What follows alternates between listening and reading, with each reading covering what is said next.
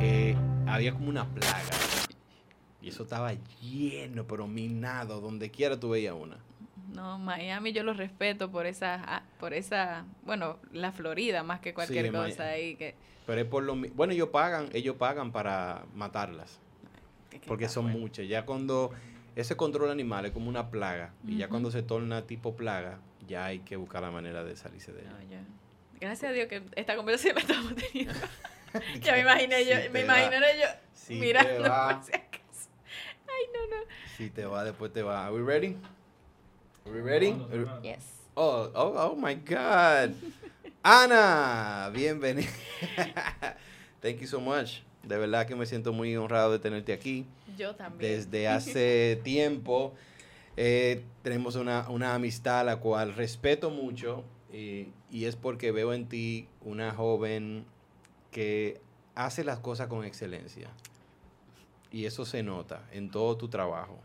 Tú eres líder de joven, pero también eh, te metiste en la universidad y también te echando para adelante y también trabajas bastante. Yo creo que una de las personas que más yo creo que trabaja, y obviamente es por la, la hermosa casa que formas eh, como iglesia, y, y yo sé que has aprendido bastante. Así que bienvenida a mi mundo. Aquí podemos ser completamente nosotros. Excelente, excelente. no- Hay pocos espacios, dicho sea de paso, donde uno puede ser completamente uno. No porque no seamos genuinos, no nos confundan, sino porque siempre uno está tratando ahí. Cuando yo eh, vi completamente yo, a mí me llamó tanto la atención y yo dije, excelente, allá no se sabe qué va a pasar. Sí, sí. Y yo creo que eso son los... Yo, yo soñaba con un espacio así, por eso, porque a veces eh, las invitaciones en templos, iglesias, lugares, movimientos, son una conversación un poquito muy cerrada o muy del momento. Y a veces las personas nunca llegan a conocer a la persona que está ahí. Así conocen es. a lo mejor la parte que ministra, pero no conocen a la persona. Y a mí nunca me ha gustado como que me, me pongan un título muy específico o que me metan en una caja porque, como te expliqué al inicio, hay muchas cosas que me hacen lo que yo soy.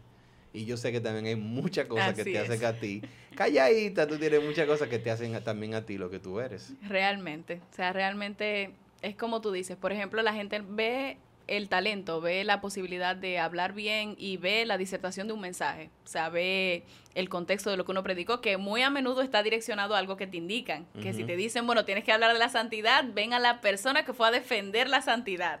Pero luego de ahí no ven quizás la otra parte. La otra parte de, como tú bien dices, yo, por ejemplo, soy súper activa en las redes sociales, en las historias. Y normalmente la gente ve mucho de mí y me caracteriza ya por alguien que anda todo el tiempo corriendo. A veces la gente me llama y me dice, yo sé que tú siempre estás ocupada. No es que siempre estoy ocupada, es que esa es la parte que, que vende mí. O sea, esa es una de las partes que yo muestro, pero hay otras que no. Hay otras que quizás no, no está, quizás ot- otras no sabes que yo soy partidaria de lo tranquilo, aunque paro corriendo todo el tiempo. Increíblemente me encanta lo tranquilo, eh, sacar tiempo, espacios donde yo pueda como que estar en silencio, a pesar de vivir todo el tiempo en, en el mover, en el ruido, en todo eso, soy partidaria de esa parte. Pero eso, esas cosas en un mensaje, ¿cómo la pudiésemos decir? Sí, eso O sea, es más difícil. Y mm. créeme, yo sé que a lo mejor la- las redes sí hacen eso. Las redes a veces pueden mostrar solamente, pueden ser como mostrar un solo lado. Y obviamente uno no va a durar la vida entera tratando de mostrarle todo al mundo, sino de ser esa persona. Y uno trata dentro de lo que cabe, pero sí se puede, se puede decir por las redes, te pueden tachar como una workaholic, como Yes. una, una persona que solamente trabaja, que solamente trabaja y que solamente trabaja. sí. Y no. que tú digas que tú eres partidaria de lo tranquilo. No, Es algo nuevo. eh, Sí, es algo nuevo. Es como que tú, Sí, tranquila. Increíble, increíble. Y es así. Y ve lo delicado que es a veces nosotros tachar a alguien solo por una parte de lo que uno ve. O decir o definir. Darle identidad a una persona por una sola área de lo que ve. Si no ves, no ves el cuadro completo, no, no ves quizás los espacios que no se te muestran. Y es como tú dices, no podemos vivir quizás la vida haciéndole entender a la gente todo lo que somos. Porque para eso está la gente íntima, la que sí está cerca de ti, que ve lo que compartes, pero también lo que no compartes. Para eso está. Y hasta Jesús los tuvo. Sí, o sea, sí, Jesús sí. frente a la multitud, pues todo lo que hacía, el sanador, el, el, que hacía los milagros y todo lo demás, pero ya con sus íntimos, el que lloraba, el que decía, bueno, en pocos días llega el cumplimiento de, de mi misión. Y, y, ahí es donde, donde está, como nosotros cuidarnos de no solamente ver el que predica y, y quizás dar como ese, esa identidad a esa persona, sino esperar ver un poco más antes de, de, cuadrarte con, bueno, Alfonso es así porque eso es lo que yo veo. Y dirá tu esposa, mmm, espera, que hay un momento, hay mucho más, hay más de lo que tú ves, hay más cosas de las que, de las que ves que hace. Y eso pasa conmigo también. Uh -huh. Te digo que hay personas que mm, ya, ya yo digo a veces, Dios mío, no, no estoy tan ocupada, tengo tiempo. Porque ellos me pueden invitar, yo salgo. Sí, tengo tiempo para hablar, tengo tiempo. Yes.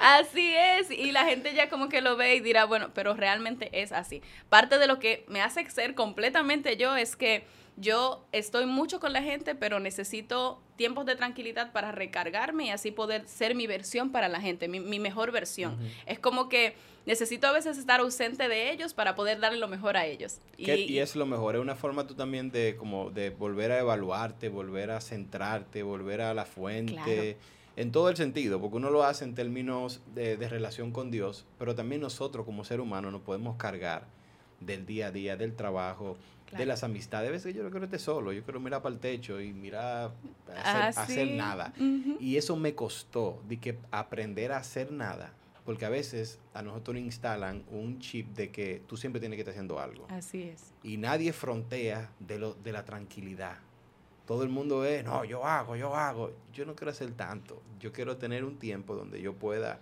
respirar. Así es. Donde yo pueda mirar la naturaleza y disfrutarla. Uh -huh. Donde yo pueda cuidarme, mi mente, lo que entra, lo que sale. Y esos lugares, créeme, yo soy completamente, a mí me gusta más estar tranquilo.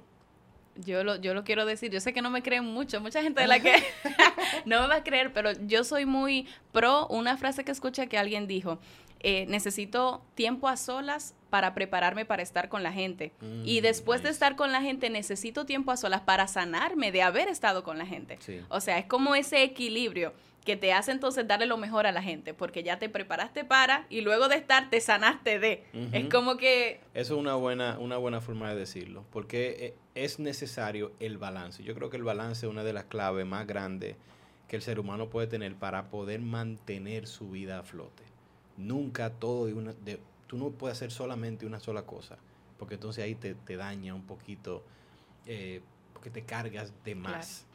No, y te llega a un punto de la estenuidad, y ahí es donde tú, entra, tú encuentras muchas personas cansados de la vida uh -huh. y de todos, y, y, y, gente ya como abrumada, aburrida, que nadie se le puede acercar, que ya, porque es que están sobre sobregirado. Que entonces, lo, loco porque Cristo llega. No, literal. Yo digo, yo digo pero, pero, es que hay mucho trabajo que hacer. Él va a venir, pero hay gente que quiere que él llegue mañana, no, que ya no quieren taquilla. Literal, oran, Señor, ven. Y tú, wow, está, está ansioso por la venida de Cristo. No, no es que ya está... Es que está cansado, está cansado de vivir, ya. ya no quiere vivir más. Ahora, tú dices que te gusta lo tranquilo. Normalmente, ¿qué te gusta hacer en tu tiempo? O sea, aparte de la, de, como te digo, de lo espiritual, a ti, ¿qué te gusta hacer como para relajarte? A mí me gusta mucho escuchar música. ¿Qué o sea, tipo de música te gusta? Me gusta, por ejemplo, es, es loco, pero me gusta mucho el ritmo no, no, le, no puedo decir un ritmo específico porque no sé, pero es el, por ejemplo, me gusta mucho el trap. Okay. A ver, una okay. novedad. Pero me gusta mucho, sí. Increíblemente, tú dirás, bueno, en tiempo de tranquilidad, me lo disfruto lo bailo como loca, o sea, me, en mi espacio, en mi tiempo tranquila, soy fan de, de, escuchar música, de si estoy, porque no me refiero a tranquilidad como, o sea, como... Es a solas. A como solas. es a solas, es uh -huh. como, como Ana, Ana encontrándose uh -huh. con Ana, o sea, con Jesús mirando, a veces digo, Jesús dirá, tengo una hija loca que ya perdí. que baila en pijama. Literal, exacto, es como que disfruto escuchar mucho música y disfruto solo mirar la naturaleza cuando ya es una tranquilidad literal, me, como tú decías, me, no me pongo con el techo, pero tengo la bendición de tener una vista muy buena y me siento ahí tranquila y literal no hago nada más que mirar la naturaleza y siento que de alguna manera eso me relaja, me conecta con Dios, aunque no estoy orando y ayunando en ese momento ni leyendo la Biblia, simplemente estoy. Estoy reflexionando en las cosas, estoy pensando en, en el momento en el que me encuentro, en la temporada en la que estoy y eso me hace como que ahora sigue por acá. O incluso me hace pensar en, espérate, hoy esto como que no me está funcionando bien. Es mi tiempo, es mi tiempo como tranquilo, como de yo encontrarme conmigo mismo. No con las prácticas que te enseñan por allá, pero es como una manera de, evaluar a Ana sin el ruido, sin lo que otro pueda decir, sin la persona, porque nosotros somos muy dados siempre a buscar a, personas, que te digan las cosas, que te... No, no, hay un momento donde la, esa tranquilidad, ese ir a, a simplemente mirar la naturaleza me hace recordar la bondad de Dios en mi vida, me hace recordar las cosas que no he hecho tan bien, qué cosas tengo que prestarle atención, es mi momento, tranquilo para diferentes cosas lo usaré a nivel mental, pero a nivel físico, aquí. Es un palo. Exacto, excepto cuando me pongo a escuchar música, que ya esas son otras 500, pero... ¿Tú escuchas en bocina o, en... en los audífonos, peor, porque no sé si estoy cantando como loca. No, porque a veces tú ves que cuando tú pones una... Yo no sé, a mí me gusta de las dos maneras, pero cuando es la casa, yo prefiero poner una bocina porque yo me siento como más libre. Yo soy de lo que baila, pero yo bailo como que estoy montando una coreografía cuando yo estoy yo cocino, entonces yo, si voy a hacer una pasta, pongo música italiana. Ay, ay, ay. Si voy a así es que yo me preparo. Pero la música forma parte de, del mismo, de tu mismo sentido emocional. Exacto. Y, y tú poderte, tú me, trap, es como que bueno, yo voy a escuchar trap, yo estoy aquí eh, para Así mismo, así mismo de eso. A mí me gusta mucho ese estilo de música, me gusta mucho también, eh, por ejemplo, la, la, los instrumentales. Me gusta mucho música que es instrumental, que no tiene letra, porque siento como que hay un choque, quizás, entre lo que estoy pensando y lo que estoy escuchando. Y a veces solo pongo música instrumental y me quedo tranquila en mi habitación, en mi espacio, y ahí. Eso es como mi, mi momento. ¿Te gusta la película, el cine? Me gusta mucho la película. ¿Cuál es? Si tú, si tú pudieras, esta, es, es difícil sacar una pero si tú pudieras decir de la película, tu película favorita. Depende. Aquí podemos entrar porque la gente va a esperar que yo diga una película muy espiritual, pero hay películas que me gustan, que son mis favoritas y no son espirituales. Por ejemplo, me gusta mucho Londres bajo fuego. Wow, ese no, ese La he visto tres veces. Ese es muy, y es de acción. Sí, me gusta. de acción. No es, no es la, la, típica película que te deja las grandes enseñanzas, pero me gusta. No, y la deja, yo creo que si tú se la buscas la encuentras. Claro, la lealtad está ahí, el, el, el, está lo aguerrido, el poder pelear por otro, me gusta mucho. No, me encanta la película, realmente. todita, toda la que ellos sacaron que tiene que ver con... La Casa Blanca bajo fuego, todo me gusta. Imagínate, la gente cree, pero yo me disfruto mucho el cine. O sea, me disfruto el cine en el cine y me disfruto las películas también. Yo no soy de las mujeres que habla cuando está viendo la película. Yo me callo y disfruto la película. Yo, yo, tengo, yo le tengo un respeto a lo, a lo que van al cine a hablar. Yo no, yo no sé. Por eso yo decidí no ir en días de estreno. Yo no voy a decir, yo, yo he ido al cine solo. No sé si yo, he ido al cine solo, totalmente solo. Y un día yo fui a ver una película que se llamaba como The Wife Traveling The Traveling Wife. Era prácticamente un hombre que él se desvanecía y como que viajaba en el tiempo en su misma historia, pasado, presente y futuro, y se encuentra con su esposa. Es súper interesante. Y yo estaba en, Virginia, estaba trabajando, yo trabajaba eh, removiendo carpeta, instalando carpeta en ese tiempo, y yo estaba abrumado, dije yo me voy para el cine. Ninguno me querían hacer coro, me fui solo y para mi dicha, la sala estaba sola. Yo para no sentirme de que me sentí en el medio. Tenías el cine para ti solo. para mí solo ahí. Pero yo me la gocé, porque yo no voy a ver gente. Yo voy a ver la película. Yo, yo fui víctima de bullying a un nivel, mira, que tú no te puedes imaginar cuando yo decía que yo iba al cine sola. O sea, mis amigas decían, pero ¿cómo así? Yo estudiaba en la universidad, eh, eh, bueno, está en, el sector de, ay, de Villamella, en una universidad que está cerca de un cine. O sea, está muy cerca. Y había, habían ocasiones que yo tenía clase y la clase se acababa. Y yo me iba para el cine y me iba a ver una película tranquila. Yo decía, es que yo trabajo mucho, yo trabajo desde muy joven. Yo trabajo mucho, déjame yo ir a relajarme. Cuando le decía a mis amigas, yo estaba en el cine, Ana, sola, me hacían una clase de bullying y yo lo disfrutaba. y todavía, eso fue ya hace algunos años, pero todavía, todavía puede, y yo tengo mucha gente a la que puedo invitar, pero eso es parte de disfrutar también, la, la soledad, disfrutar estar contigo. O sea, hay gente que se detesta y no se da cuenta. No, yo amo mi personalidad, yo me, caigo bien. tú, puedes estar contigo claro. Sí, la gente le, como que a veces tachan a uno de raro o de extraño. Pero yo que me crié en una cultura muy diferente, yo me crié en Estados Unidos prácticamente, entonces en donde yo vivía en Maryland, esa es la esencia, hay una esencia de tranquilidad, hay muchas, muchas naturaleza.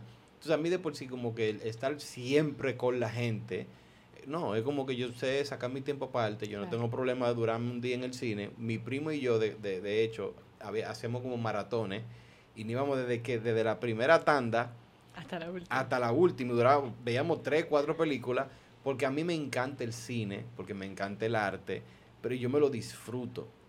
Entonces yo voy a disfrutármelo. Cuando yo pongo una película en mi casa, yo me la disfruto. Y yo soy de lo que está como muy pendiente del guion. Como yo puedo identificar un clavo de lejos. No, literal, yo ya nos hemos vuelto quizás expertos después de ver tantas Mi esposa todavía le falta. Ella a veces no sabe que es un clavo. Yo veo el trailer y es un clavo. ¿Tú estás seguro? Es un clavo. Yo tengo a alguien que dice, es que cuando tú ves que lleva 10 minutos y tiene nada más 5 actores, ya hay un problema, hay poco presupuesto ahí. Sal de ahí, no veas esa película. Sí, son malas, son malas. tú, tú empezaste a trabajar desde joven, ¿a qué edad? Yo, a ver, yo empecé a trabajar con una asignación específica y cobrando un salario mínimo cuando tenía como 15 años. Mm. Sí, empecé a llevar la agenda de mi pastora. sí, en ese tiempo eh, se, me, se, me, pagaba semanal, recuerdo, y yo costeaba algunas cosas, ya me sentía independiente, con 15 años, pero ese fue como que mi primer trabajo en esa línea. Y dentro de todo, pues medio ministerial también, porque me empezó como a ayudarme a conocer el manejo en ciertas cosas ahí, pero fue desde los 15 años. ¡Wow!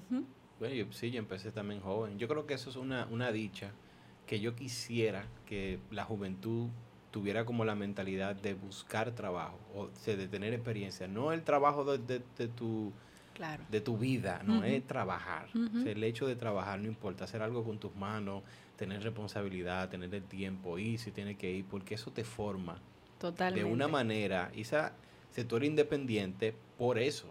Exacto, exacto. Eso, si, si supieran, no se acomodaran tanto, ni le huyeran tanto, porque luego tú ves el resultado, ves la diferencia entre alguien que empezó muy joven a trabajar y otra persona que quizás no empezó y, y bueno, tenía la bendición quizás de tener todas las cosas y eso, pero cuando ves el carácter dice, hace falta algo.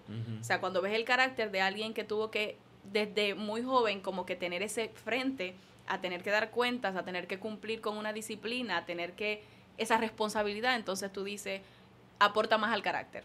Tú empezar. O sea, aporta más como a esa formación. Y yo creo que e, esa es la parte que mucho, a veces tú quieres tener el dinero o tú quieres tener el, la empresa de tus sueños, pero se construye teniendo esas experiencias pequeñas. Así es.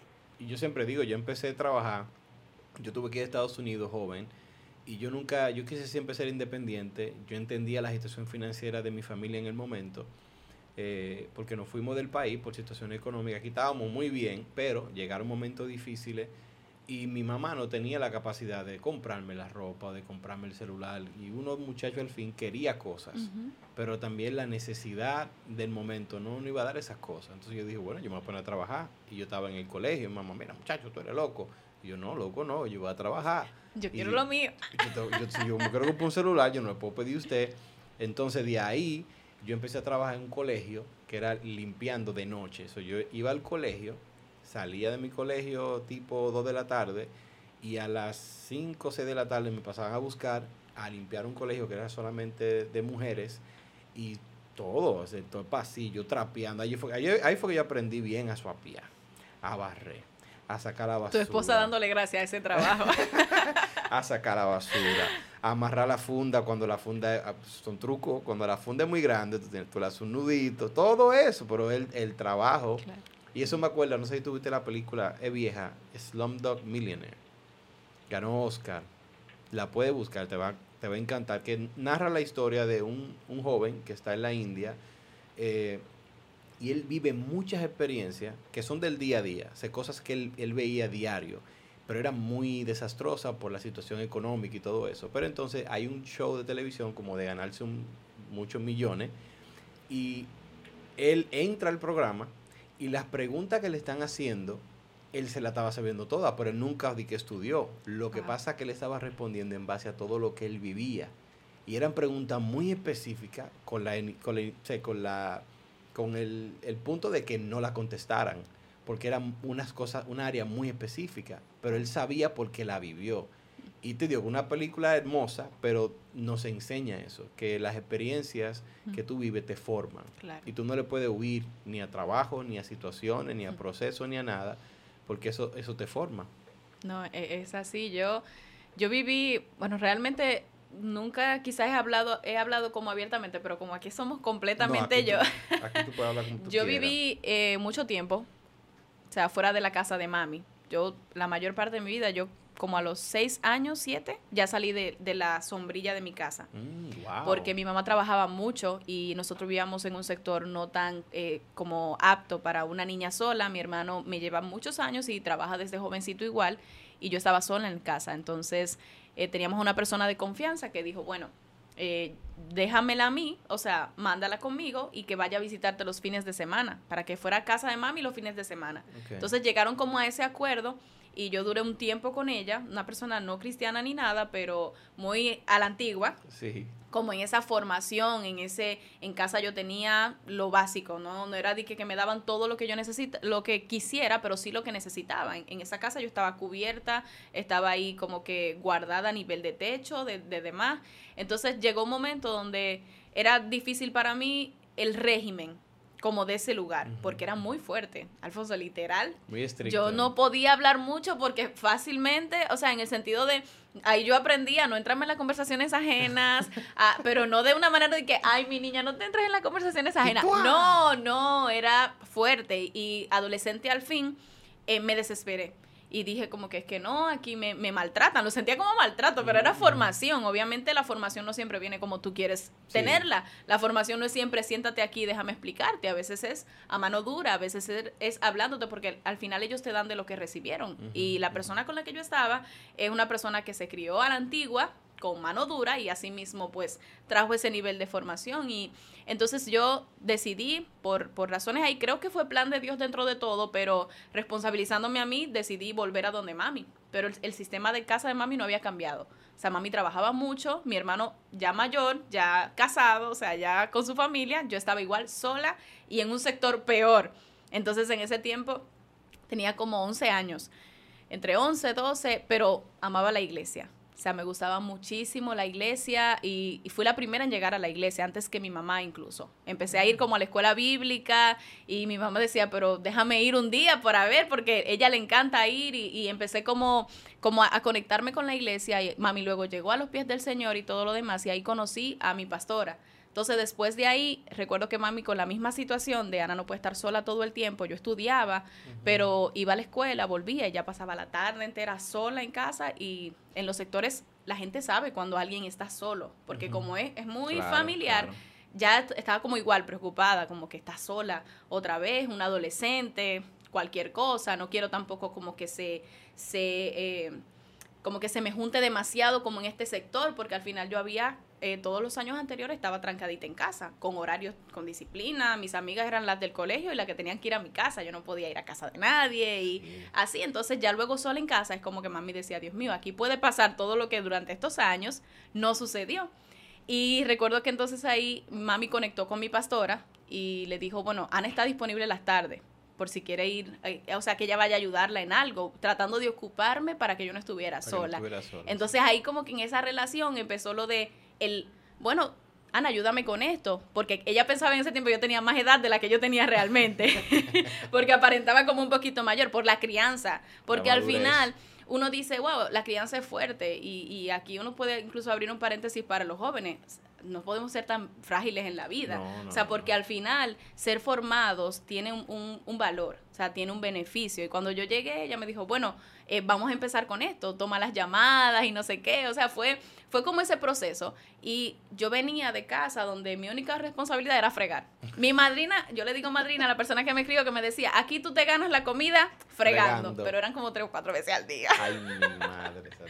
pero cuando conocí como lo que era el trabajo, conocí como, espérate, el esfuerzo, no se me hizo difícil hacer el transfer entre la formación rígida que tenía a ahora te toca una responsabilidad. O sea, ese, ese proceso anterior que yo viví, que fue un poco difícil porque uno adolescente al fin, porque no estoy con mi mamá, porque no estoy con mi papá, todas esas preguntas se hacen y son válidas. Pero Dios entonces como que me conectó a lo, ven, déjame, déjame tomarte para que tu mentecita no se vaya por allá y te hagas víctima de la humanidad y del sistema y, y después te pierdas con, esa, con ese victimismo, ese echándole la culpa a la vida, a todo el mundo. Me, me, me dio trabajo, me dijo, déjame ocuparte, déjame ponerte en eso y ahí fui creciendo. O sea, ahí es donde tú dices, o sea, el trabajo te forma. O sea, incluso que algo te, te caiga de la noche a la mañana no te conviene ni siquiera, porque no es mentira que cuando algo te es fácil de, de tener, tú no lo valoras.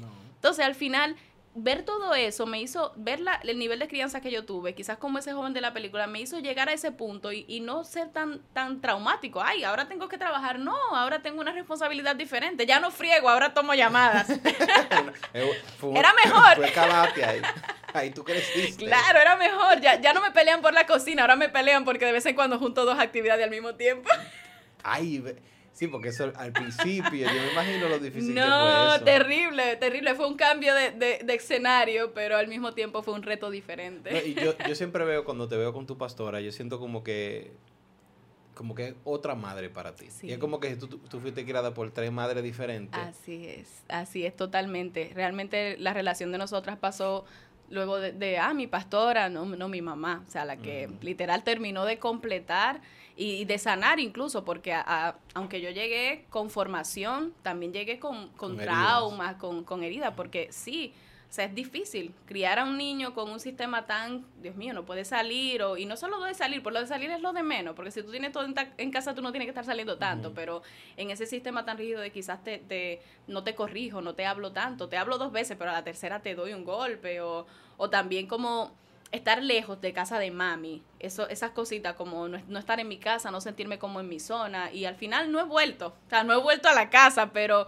el Señor como que me, me puso al lado de alguien que, que, dijo, espera, o sea, todo esto es parte de un plan, todo esto te va a dar un testimonio que contar, todo esto es parte de quizás eh, lo que tú vas a, a, llevar a tu generación, porque en varias ocasiones yo he recibido la palabra de, o sea, tú tienes la autoridad para trabajar el espíritu de orfandad en los jóvenes. Y lo he visto en el, en el ministerio que Dios ha puesto en mis manos, pero entonces digo, si no hubiese pasado por todo lo que pase atrás, no tuviera esa autoridad ahora para llevarlo.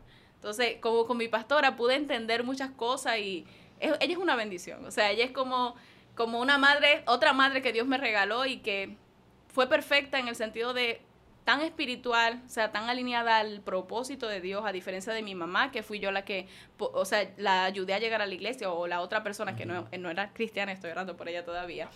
Pero eh, ahora me trajo a una persona que me conectó con, con el propósito, o sea, me, me conectó como con Dios, como ese amor que yo tenía por la iglesia empezó a tomar otro sentido, a una relación y hasta el sol de hoy. No, realmente, se, y, y ahora que tú lo dices, tiene, tiene sentido todo lo que tú haces y el por qué tú lo haces. Y me imagino que fue difícil porque se criarte lejos de tu mamá.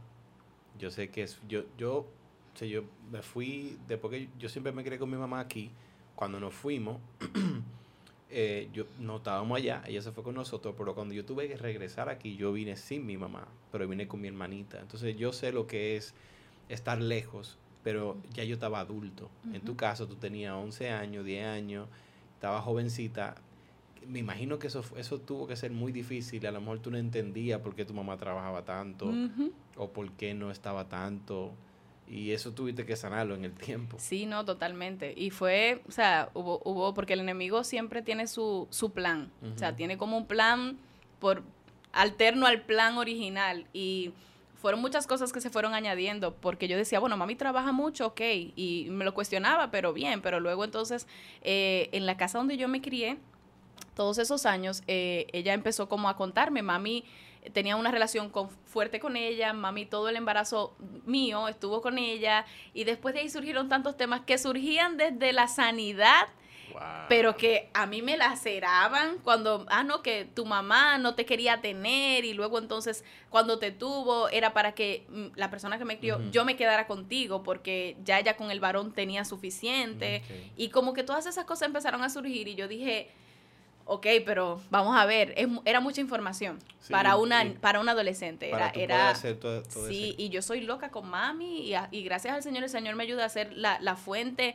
que, puede sostener, que puede cuidar. Eh, obviamente no hay quizá una relación tan estrecha como otros hijos que se han criado porque definitivamente no hubo nunca quizá esa cercanía, como mi hermano, mi hermano y mi mamá, Jesús, o sea, es una cosa, y yo lo amo y lo admiro, porque sé que eso se produjo en el estar en el hogar, en todo eso, pero en todo ese tiempo, o sea, fue como que el enemigo trató, o sea, él intentó como que dañar y el Señor me aló, dijo, espérate, no, o sea, vamos, vamos a, encarrilar esto por donde va. Y sí, fue un proceso de sanidad y, y, obviamente cada día incluso sigo orando para que el Señor cada día ponga más amor, porque el amor es algo que se forma.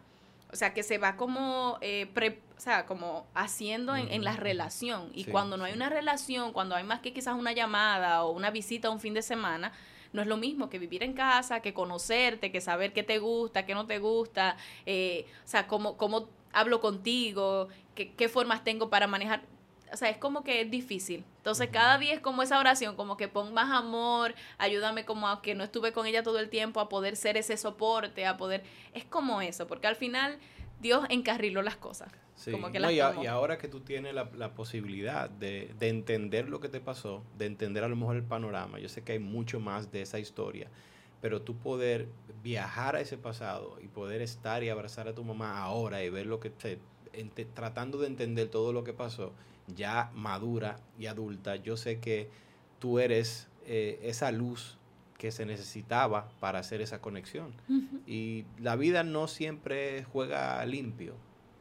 Y yo creo que ese es un lema de la vida es así, Dios lo dijo y va a ser así, va a seguir siendo así. No todo el mundo tiene el mismo privilegio. Yo por eso trato de ser agradecido con todo lo que me ha tocado vivir. Y he vivido temporadas muy malas, pero también he vivido temporadas muy buenas, donde todo funciona a la perfección. Pero en las dos está Dios y la de la dos aprendo bastante. Exacto. Y trato de ser agradecido porque ahora estamos tú y yo aquí bajo aire tranquilo y ahora mismo hay niños muriendo en una guerra que ellos no tienen nada que nada ver, que ver y no van a vivir más. Pero nosotros estamos aquí.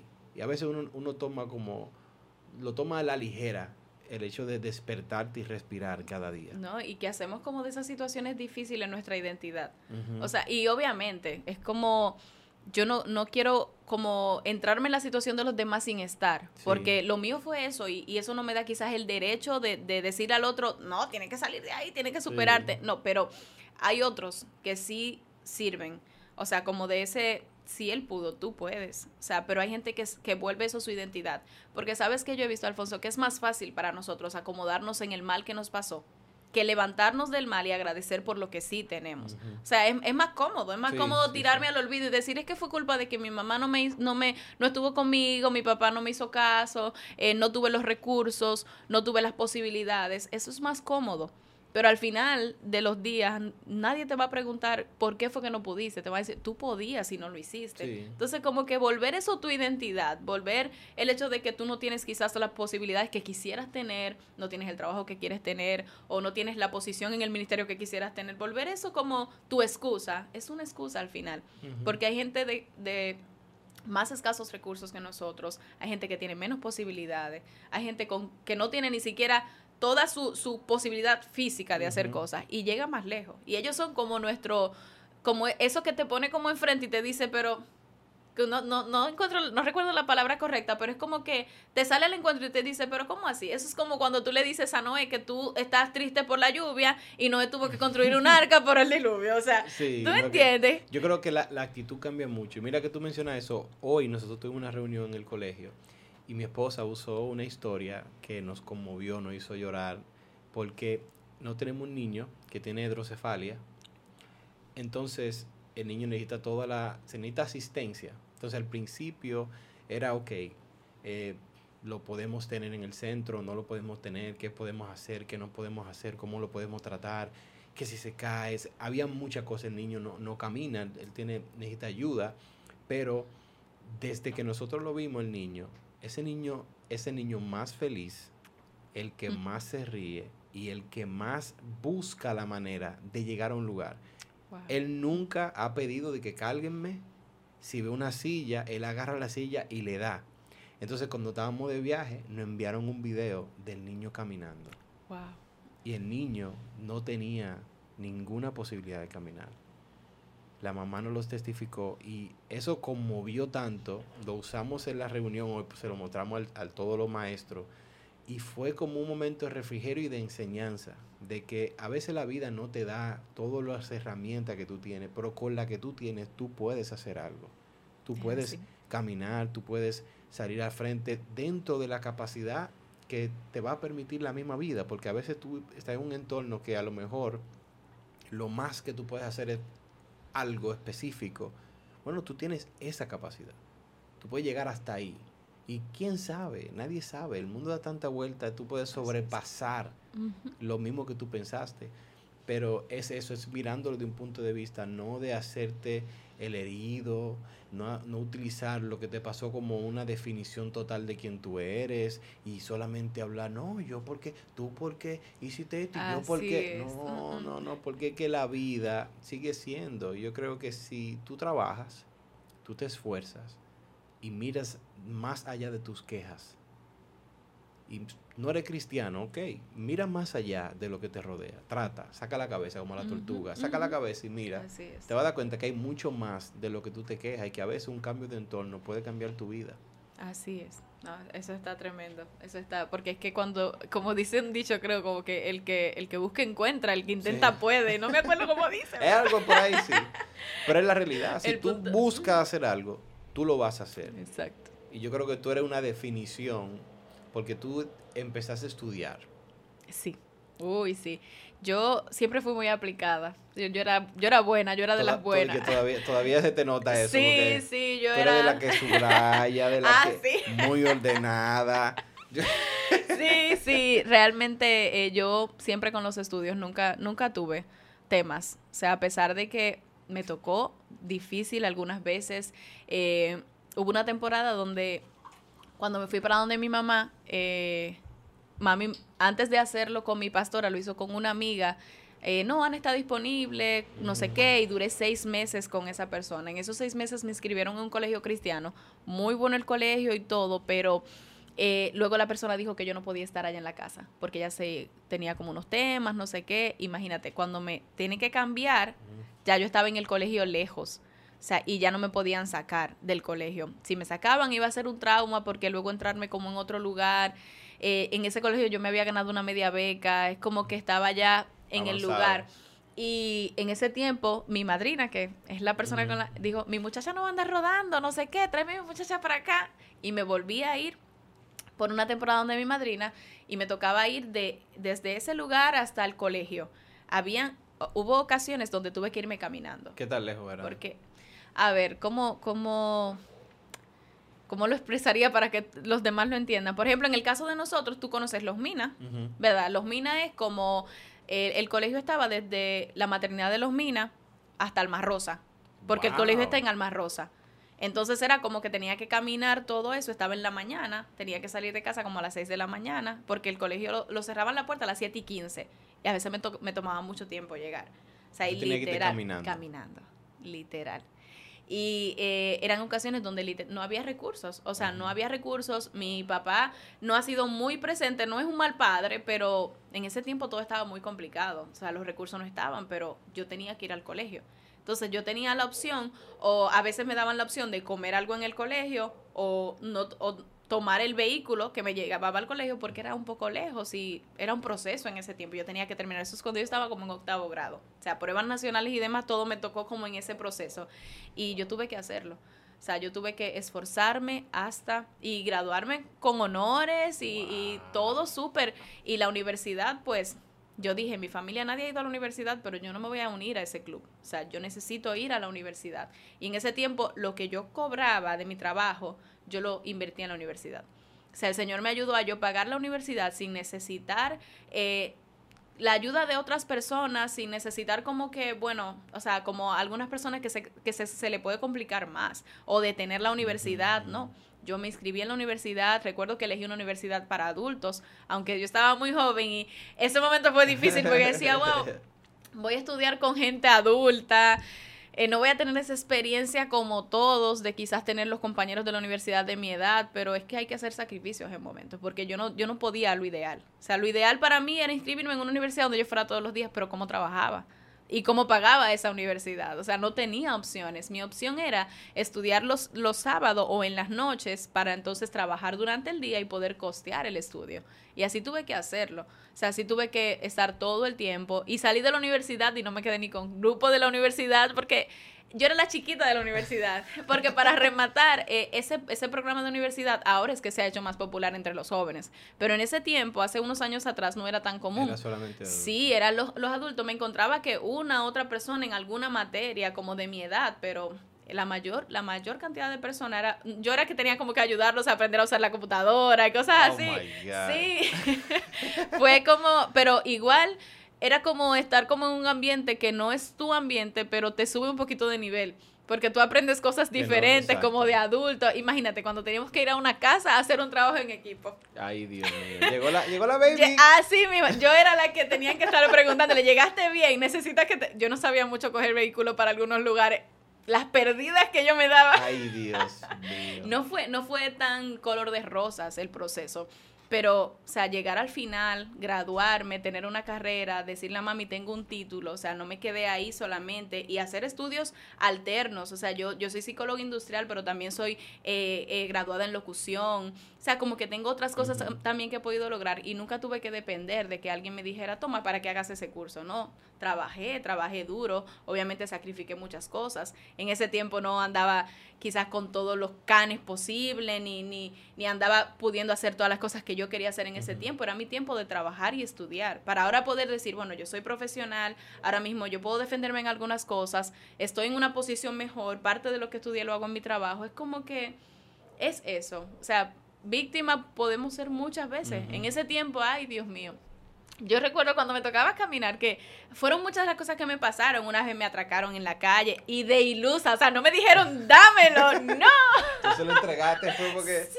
Sí, de la manera más ilusa, o sea, porque imagínate, yo caminando por ahí, alguien dice, dame una, una dirección, no sé qué. Ay, Ah, hombre. Ay, te- ¿cómo era que decían? De que, de que todavía hay indio en la tierra. Ay, a veces sí. la agarraban, pero era la... la, la Yo era una indiecita. una indiecita. Te agarraron. Horrible, Ay, horrible. Recuerdo también que a veces en casa eh, relajaban así como jocosamente, pero son cosas que yo digo, no eran para relajar. No, nu- nunca tiene una carrera un perro. No, gracias a Dios, no. Pero sí me, me pasaba de repente que eh, a veces los zapatos, mi tía me decía, pero tú gastas los zapatos como, y, y otra persona decía, pero es que si ella se va caminando, ¿cómo no se le van a gastar los Pero, zapatos? y o sea, tú, pero tú duraste en- mucho caminando. sí, sí, o sea, eran, no era de que todos los días, pero, pero Era había constante. constante. Y en la lluvia Sí. era complicado. Sí, y a veces, no sé, en ese tiempo el pasaje era como a 15 pesos. Estaba barato. Yo no soy tan vieja, pero estaba más barato. No, no, lo- yo- no es que tú eres vieja, fue que el precio subió, Subió muy rápido, exacto, exacto. Y yo recuerdo una vez, Alfonso, que eso me marcó mucho y me hizo ahora, luego que empecé a tomar vehículos, yo, yo decía, nunca voy a permitir que a nadie le hagan lo que a mí me hicieron. Yo recuerdo que era 15 pesos el pasaje y ese día yo me monté con 12. Wow. me faltaban 3 apiaron. pesos. Ahí el chofer me habló tan feo y yo... Ay, Dios mío, yo, yo sentí como que, me sentí como tan avergonzada y tan triste en el momento. Yo decía, wow, en serio, hay gente que puede hacer Por eso. dos pesos. Que ahora no lo cogen los Que ahora, literal, entonces después de ahí yo saqué una lección. Yo dije, jamás voy a permitir que a nadie eh, con quien yo ande y que yo pueda hacerlo le hagan algo así. O sea, yo voy a decir, yo, yo se lo completo y literal lo hice muchas veces porque para mí eso fue como una lección y yo decía, es que nadie tiene que pasar por eso. No. Nadie tiene que dejar de sentirse cómodo en un espacio donde tú tienes que rodar. O sea, porque tú tenías que ir todo el camino, porque al final te dicen, pero te- no te van a sacar. No. Gracias a Dios. Pero te, pero te están ahí. Pero, ajá, como que, eh, porque yo sé que hay gente que abusa y todo eso, pero, o sea, yo me sentía como chiquita, como, es que yo soy chiquita, o Como sea. que tú debes de ayudarme. tú debes- exactamente. Entonces- es di- es difícil y más cuando la gente no tiene como una visión. A lo mejor, obviamente no conocen tu historia, pero a lo mejor te ven, mire, yo le quiero, yo le quiero echar para adelante Claro, yo con el uniforme de la escuela. por dos pesos. Que ahora yo, los otro día estaba yo comprando unos guineos y le di, y se lo, yo tenía un menudo en el carro y lo quise comprar con, se- con- en pesos. Ujú. Y él me miró mal. O sea, ya no lo...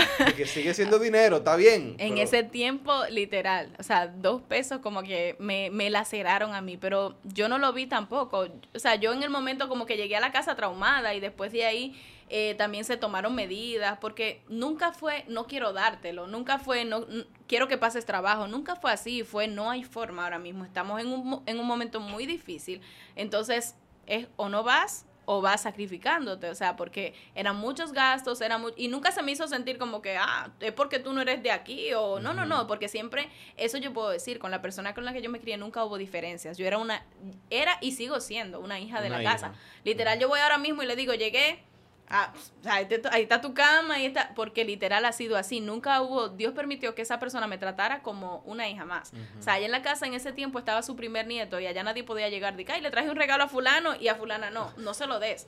Ella le decía a sí mismo, no se lo des porque aquí hay dos niños. O sea, aquí hay dos. Entonces, como que siempre hubo, pero en ese tiempo fue un tiempo difícil. Y yo tuve que o sea, empantalonarme y decir, bueno, o sea, obviamente con el cuidado del mundo para que nada me pasara en el camino, porque yo tenía que caminar todo Megacentro, toda esa zona como por detrás. Lo más que pasó fue que me atracaron y me quitaron un teléfono, pero no, no me amenazaron ni siquiera. Una, una BB. Tenía, ajá, tenía un, una Blackberry. Una Blackberry. sí, y me lo habían dado como un, ante, un mes anterior.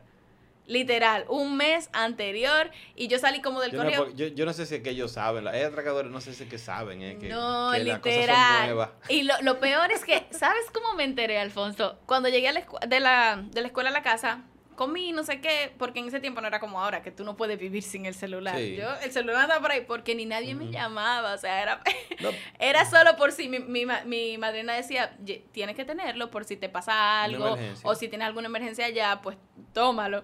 Y yo recuerdo que el vecino me dijo, ven para pasarte la música. O sea, que se pasaba por Bluetooth la música. Sí. Como que ven para pasarte la música. ven para pasarte la música que tú quieres. ¿Cuál música? ¿Dónde me la vas a pasar? Ahí fue que yo fui a mi mochila a revisar. ¿Teléfono dónde? Ay, Dios. Y, y yo, mami, me robaron el. Yo le digo, mami, mami, me robaron el teléfono, ni cómo. Es que me, me, yo creo que fue que me pidieron una dirección, no sé si se me salió. Después ella me dijo, dime todo lo que tú hiciste en el camino. Y ahí ella me dijo, Ana, ajá. Ahí me Ana, tú no puedes detenerte a hablar con nadie, pero yo no sabía. Yo vi un señor pidiéndome una dirección y ¿cómo yo le voy a decir que no? Ay, Dios. No, eh, así que agarran. Por eso dice que es difícil cuando se ponga la cosa, porque con las cosas que más son difíciles de ignorar, es que van a agarrar al débil. Sí. Porque yo siempre decía, si me ponen un niño en una calle, la cosa está mala, pero es un niño que está en la calle, pero si te apega, te atracan. es difícil. No, no, está fuerte. Está en, fuerte. En ese tiempo fue, fue como eso. y, gracias al Señor, igual yo dije, esto es un proceso y siempre Dios pone gente. O sea, yo recuerdo que los profesores, yo era la, consentida, o sea, yo era como la, siempre estaban pendientes de mí, desayunaste, o sea, como que tenía esa gracia a pesar del proceso, como que tenía como ese, ese favor de Dios, cuidándome. En ese tiempo ya yo había conocido al Señor, pero no, no era como firme. O sea, yo iba a la iglesia los fines de semana cuando iba a casa de mami.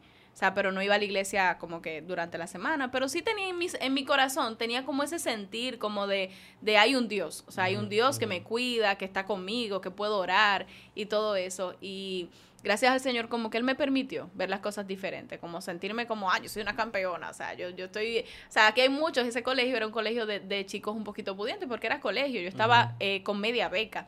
Y aquí hay muchos que lo tienen fácil. Yo no la tengo fácil, pero aquí estoy. Como que yo lo veía de esa manera. como que, wow, tengo media beca. sí, y eso me, me, ayudó mucho, pero no, nunca, o sea, nunca la vida es perfecta. O sea, como tú, como decíamos, la vida es difícil, pero uno, uno tiene dentro de uno el cableado para uno responder a la vida, como como el Señor espera. Y aun si no fueras cristiano y, y, eso, hay mucha gente que no es cristiana y tiene testimonios increíbles. Y uno sabe que detrás de todo hay un Dios. O sea, que detrás de todo eso hay un obrar de Dios, pero es por gente también que ha tomado la decisión de no quedarse ahí, lamentándose, llorando, sino decir, bueno, si está duro, hay que darle, aunque te duro. O sea, en ese tiempo tú eras cristiano, todavía tú no habías conocido. Yo había aceptado al Señor, pero no era, no era estable. O sea, yo en ese tiempo iba a la escuela bíblica y en los fines de semana iba a la iglesia cuando iba a visitar a mami, la parte favorita mía era ir a la iglesia. O sea, pero no tenía como quizás un conocimiento así más profundo, sino como simplemente hay un Dios.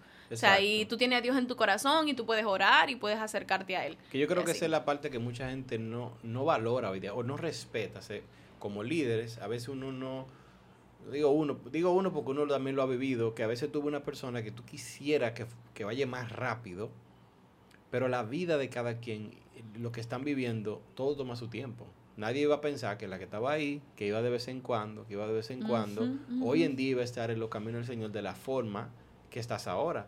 Pero en ese momento tú lo que estás es tratando de sobrevivir, tratando de que no te atraquen, tratando de estudiar, tratando de echar para adelante. Y eso era una parte que te gustaba, pero te tomó tiempo a lo mejor ya realmente tener la confianza y, y, y, servirle. Claro, totalmente. Que es más que simplemente decir yo acepto, empezar a entender el llamado, por qué estamos aquí, qué nos toca hacer en la tierra que eso es lo que marca la diferencia. Porque ir a la iglesia, sentarse en la silla, estar ahí, eso es bonito, ok, pero eso no significa eh, vida cristiana. Claro, claro. Yo, tengo una amiga que dice que es un ministerio, se llama el Ministerio Calientacilla.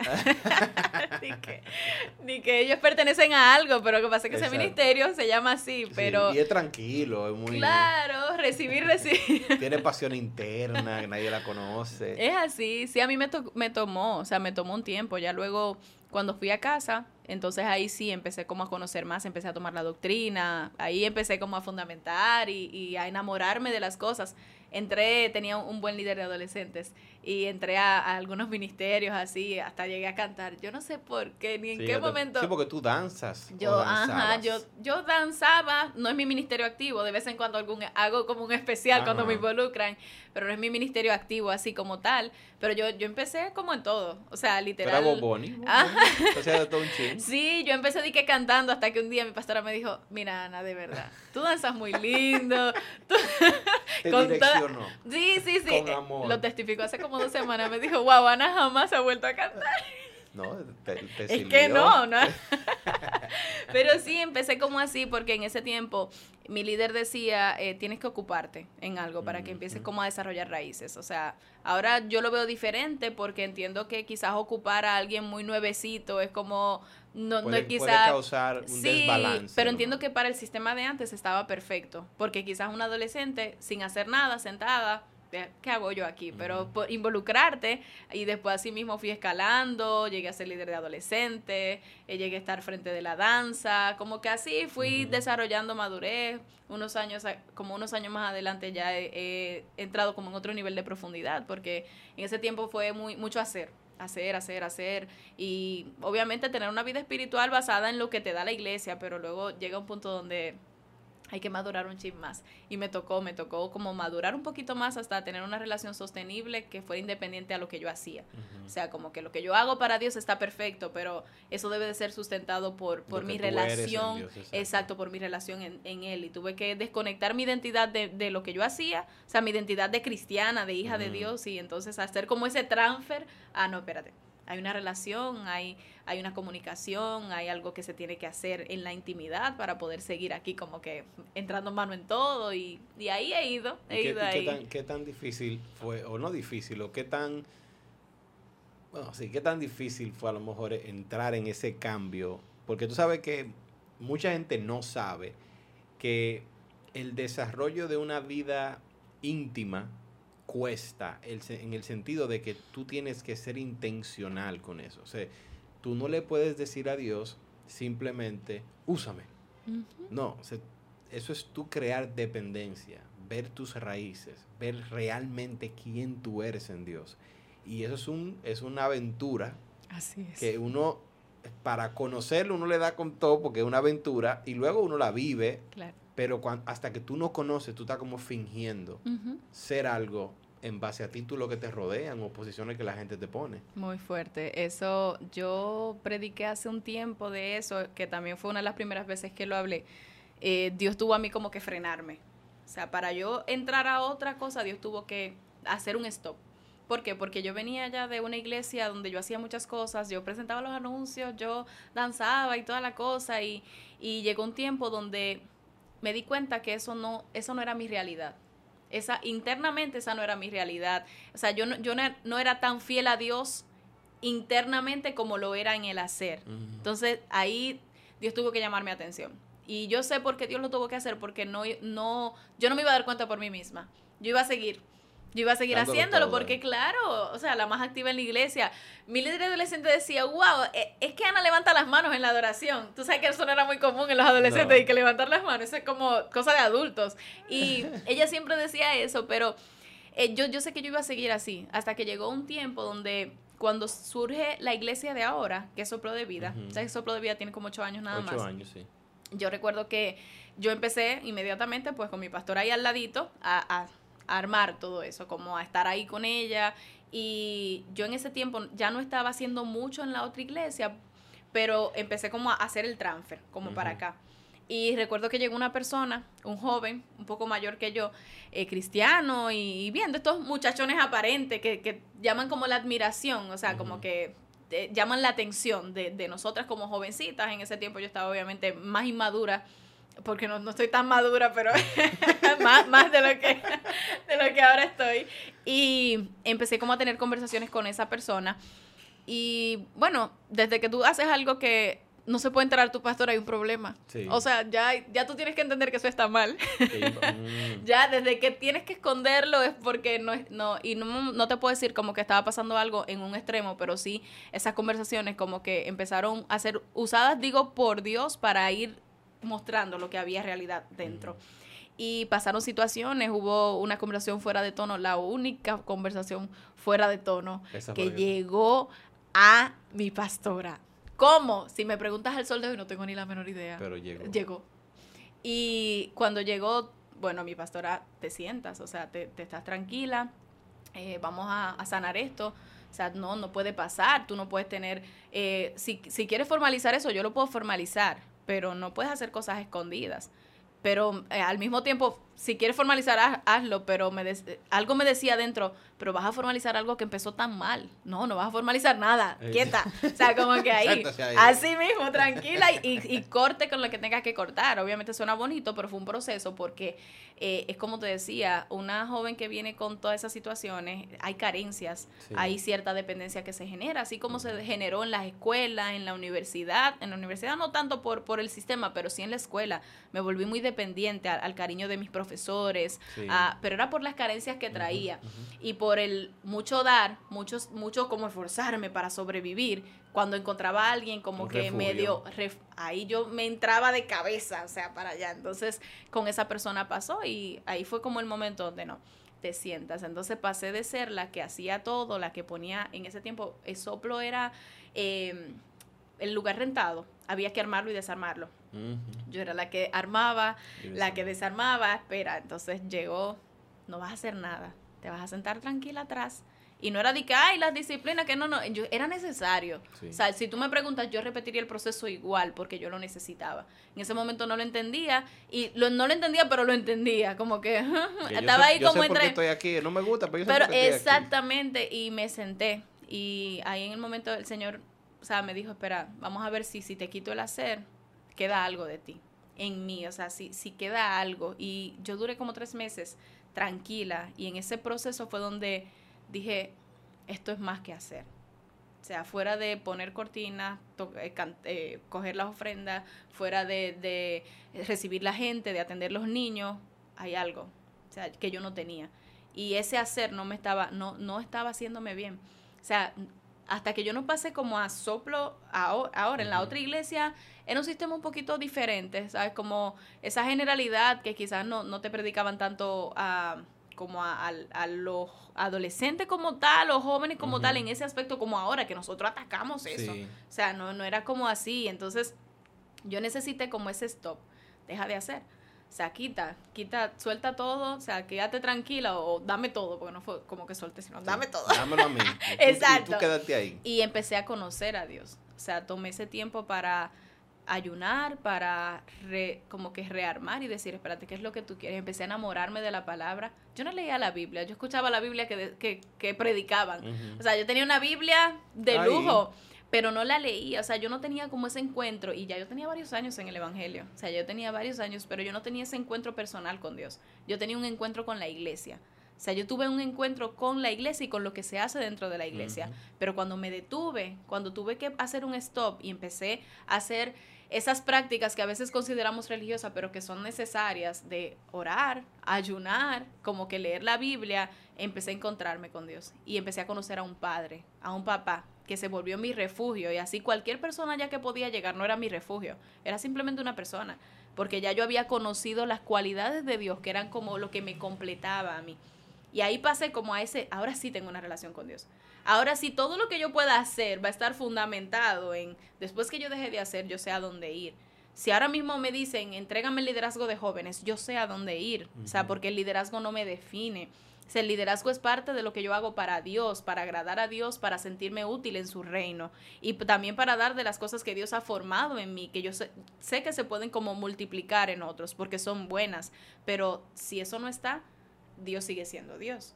O sea, y ahí fue donde hice como ese, después de tanto, haz, involúcrate. No, ahora no, no hagas nada, conéctate, como para que la conexión pueda sostener ese, ese involucramiento. Y yo no te puedo decir, hay momentos donde literal uno hace y hace y hace, pero ya ahí tú puedes reconocer y decir, momento, ¿dónde está? O sea, ¿dónde está la intimidad? ¿En lo que estás haciendo está sustituyendo eso, entonces tiene que cortar. Tienes que, ahí donde viene lo que tú decías al principio, el balance. O sea, tiene que balancear. O sea, está muy bien todo, muy lindo el ministerio, muy todo, pero no te quiero perder, porque al final es la persona, es el alma, eres tú. el liderazgo lo puede tener otra persona. O sea, en la posición otra persona puede cubrirla perfectamente, pero a ti nadie te, nadie te puede sustituir. O sea, necesito salvarte a ti, porque el otro lo puedo sostener con alguien más. Entonces ahí tuve que hacer. Y, y, esa historia es, media eh, ahí como larga, y yo la corté bastante, pero porque fue mucho de no escuchar todas las voces, porque hubo personas, Alfonso, que me dijeron, no hagas nada, o sea, porque porque tan injustos contigo, por una equivocación, hacer eso, pero en mi, en mi interior algo me decía, es Dios, o sea, no, no es quien te sentó, es que tú te lo buscaste, aparte de que tú te lo buscaste, tú lo necesitas. Yo llamé a la que en ese tiempo era mi mejor amiga y me dijo, me dijo llega tarde todos los días llega tarde todos los días, la que llegaba una hora y media hasta dos horas antes al servicio, porque me aconsejó desde el amor. Y si algo yo he aprendido en todo este tiempo es que tú tienes que filtrar los consejos que te dan desde el amor. Porque a veces lo que tú, no, lo que tú necesitas no es que te aconsejes desde el amor, es que te aconsejes desde la necesidad, desde tu temporada actual y lo que esa temporada requiere de ti. Que a veces no es que te apapachen, a veces es que te, te o sea, que te den, que te digan, no, espérate, es que no es así es que, es que no, no, no es como tú quieres, no es al ritmo que tú quieres, es, es que no, tienes que alinearte. Entonces ese tiempo fue como de alineamiento y te puedo decir que, marcó... Alineación y balanceo. Sí, y marcó un antes y un después en mi vida espiritual. O sea, yo de, pasé de hacer cosas para Dios a conocer a Dios. Y es el cambio que yo entiendo que todos debemos de, de siempre entenderlo, que hacer para Dios es una cosa, hacer es otra. Y es importante tener amigos pero amigos reales y genuinos. Y yo sé que tú tienes varias, varias amigas de las cuales yo conozco o, hemos interactuado, pero sé que son muy buenas amigas tuyas, pero no son de que bastante. No. Yo soy muy así mismo. Yo creo que uno tiene que tener personas muy, muy cercanas a la cual tú le puedes contar todo, pero hay otras que solamente tú le cuentas algo. Claro. Pero siempre hay una que son más íntimas tú tienes amistades que te aman, que te entienden, que te respetan, pero también te dicen la verdad. Eso, y eso es esencial. O sea, yo, eh, a mí me da mucha risa porque una de las chicas que anda conmigo, ella es, ella es especial. Ella, por ejemplo, cuando va a hablar algo de amiga, me dice, no, mana, porque tú sabes, pero cuando es algo de líder, líder, mire tal cosa, me, me, da mucha risa porque yo siento que ella se ha adaptado a hacerlo así, como, o por ejemplo, hay algunas que en el trabajo, yo, yo soy su, la persona que está por encima de ella y me dicen, jefa, tal cosa, y después, ahora te voy a decir algo como líder para que no me vaya a votar. porque hacemos como ese transfer y, y qué tan necesario es. O sea, identificar primero a la gente y saber a quién. Yo, por ejemplo, en toda mi vida yo he sabido que mis temas son muy particulares. ¿Por qué? Porque yo estoy muy eh, entrelazada con el liderazgo. O sea, entonces cualquier cosa que yo pueda extrapolar a alguien que no tenga la madurez puede afectarle más allá de lo que en ese momento yo pueda pensar. Porque no es lo mismo hablar de, a ver, hablar de un joven, de un joven, por ejemplo, que sirve en la iglesia en el ministerio de servicio que hablar de ti que eres el líder. O sea, no es lo mismo yo decirle a alguien, tengo una situación con con mi joven tal que decirle, tengo una situación con el compañero de liderazgo mío porque yo estoy hablando de un líder. Y en la gente por alguna razón siempre está la división, es que si tú eres líder tú tienes que ser, tienes que tener otras habilidades. Y la realidad es que sí, hay otras cosas que a ti no se te permiten por, ser líder, pero tú sigues siendo humano, pero tú tienes que saber entre tus círculos quiénes están listos para recibir eso. Entonces yo siempre como que evalué y dije, tengo que tener mucho cuidado, porque el círculo en el que yo estoy y mi área donde está mi crecimiento, que es donde está mi formación, que es donde está mi gente cercana, que son las que producen esa formación, yo tengo que cuidar. ¿A quién? ¿Qué personas pueden escuchar. pueden, escuchar eso? Porque les puedo afectar más allá de cómo yo me siento en el momento. Porque esa gente cercana es la que va a recibir de ti eso, ese primer impacto, ese, ese desahogo, que después tú lo vas a pensar y vas a decir, hombre, pero tanto fue. no era tan grande como yo decía, pero son los que van a, recibir. Pero qué tanta madurez hay para recibir ese, ese a corazón abierto. O sea, Jesús tenía 12, pero hubo un momento determinado donde él le comentó a los 12 cómo se sentía, pero escogió tres para llorar. O sea, a, a, los 12, cómo yo me siento, pero a los tres, con, no, con ustedes yo lloro. Y yo tengo mucha gente muy cercana y yo tengo gente que me ama muchísimo y yo amo también, pero yo trato de en la gente que elijo identificar la madurez. Porque hay personas a las que yo no le puedo decir mis luchas, porque puede que mis luchas le afecten de una manera que que le cambie la vida o el punto de vista. Claro. puede ser? Y así mismo. Entonces yo, yo veo mucho eso. O sea, yo, ellas saben, ellas a veces se ponen celos a una de la otra, pero creo que entre todas las que tengo, que mayormente son mujeres, porque amigos varones tengo que tener como que no, así gente, algunos muy cercanos, conocidos. Son parte de los 12, el 13. Exacto, exacto, tengo, tengo así, pero más son chicas. Y entre ellas, ellas saben, ellas saben, por, por ejemplo, los niveles que hay. Ellas saben, algunas reconocen su nivel y dicen, es que yo sé que ya estos temas son un poquito más gerenciales, entonces yo como que... Ella, ella coge su lugar. Exactamente, y yo creo que eso es esencial, porque a mí, gracias al Señor, nunca tuve una persona como que fuera afectada por mí, por no identificar que no tenía la madurez de escuchar mis luchas o, de recibir de mí quizás como tan cerca o, yo exponerme, porque mientras más cercano, más expuesto estás. o sea, Y, hay gente que lamentablemente nunca te baja de líder a humano, que siempre te deja allá arriba y cuando tú estás en tu casa tú sigues siendo líder. Sí, por eso, que, eh, por eso yo amo esto, porque aquí la gente puede ver la parte humana, que los comentarios molestan, que cuando una persona a lo mejor se expresa de una manera como que si uno no fuera humano, claro. como que no es justo, eh, he aprendido a navegar. Yo soy de lo que yo no leo comentarios, ni positivo ni negativo. Nada me altera mi, mi persona. Yo estoy muy consciente de lo que soy, quién soy, para lo que doy. Tú no tienes que recordármelo. Yo estoy muy tranquilo ahí. Entonces, yo no dejo que las cosas externas me afecten lo interno. Yo simplemente, ah, tú eres tal cosa, está bien, no hay problema. O sea, a mí me da igual, a mí me da igual. Pero ciertamente, eh, el, tu ser humano no mucho tiene la capacidad de ver esa parte. Y por eso no tienen otra opción que mirarte como el superhéroe. Exacto. Pero está mal. Pero yo sé que muchos no tienen la opción, no tienen la madurez ni para analizarlo, ni para verlo, ni para sentirlo. Yo por eso con muchas personas tú tienes que mantener un estándar de un nivel de conversación o un nivel de, de, manejo que te, que te haga conectar con ellos a, ese nivel sin problema. Exacto, es así. Yo, o sea, por ejemplo, ellos, ellos me, me conocen, yo me doy a conocer fácil por decir algo, porque soy como lo mismo. O sea, yo soy como así mismo, yo pongo mi cara y ellas saben ya lo que yo quiero decir. No, realmente cuando yo te conocí la primera vez, sin tú hablar mucho, como que, pero no sé si es algo que yo puedo ver en la gente, si tú te ves genuina. Y creo que obviamente toda tu formación crea eso en la gente. Una, algo que te hace muy específica. Y tú hablas, tu estilo, tu forma, tú eres chévere, tú eres alegre, pero eres centrada, eres enfocada. Pero todo eso hace quien tú eres más interesante. E, eso, eso es. Entonces ellas reciben eso y ellas saben. O sea, como que la gente cercana sabe lo que puede esperar. Sabe, los que son muy íntimos saben las cosas que no me gustan, donde yo, yo digo, eh, te, te, pasaste, te fuiste ahí. Y, y al final es eso, tú tener gente que pueda, que pueda entender que tú no siempre eres la líder, aunque obviamente estamos llamados a, a, comportarnos, porque no es que seamos dos cosas ni tres cosas, es que simplemente hay áreas de mí que tú vas a exponerte a ellas cuando estás muy cerca y yo no las puedo, ¿qué puedo hacer con ellas si son parte de mí? O sea, ¿qué, qué puedo yo hacer? Yo no, yo no puedo tratar de hacerte creer que yo soy la misma, o sea, que soy, en todo el tiempo estoy en el mood de quizás aconsejarte. Hay un momento donde no quiero aconsejar. O sea, donde es que no. o sea, hay que, hay que digo, no salga de tu casa. No, exacto. En ese momento. Ahora, si tú vas y me visitas y quieres un consejo, te Yo me meto para mi casa a escuchar atrás porque no quiero escucharte. ¿Tú me entiendes? Es como eso. Y eso es parte de lo humano. Entonces, tú, tú tienes tus situaciones, yo también tengo las mías respeta, las entiendo, yo te entiendo, ese el amor.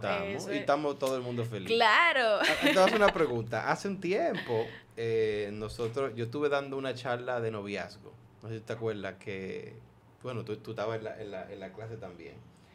De ese, tú has hablado varias veces, tú no tienes muchos amigos, pero ¿cómo? Porque yo tengo una amiga en Estados Unidos que la, la, nos reconectamos recientemente y un factor es que cuando las personas son muy preparadas o han desarrollado una madurez, a veces hay, hay hombres que no se, como que dicen, esto es mucho para mí. y a veces como que hay una, no se atreven a lo mejor porque ya crearon como una... Eh, yo no, Ana se ve que yo tengo que estar bien puesta. Con... Sí, sí, sé lo que es. ¿Tú, has sentido eso, verdad? Sí, sí, realmente. Yo lamentablemente sé que sé que he sido víctima de eso. Digo víctima porque, al final tú no tienes la culpa de eso. Yo como que bueno, o sea, yo qué puedo hacer y yo recuerdo un predicador que él me encanta, él iba mucho a, los encuentros de los jóvenes y él una vez me lo dijo frontal.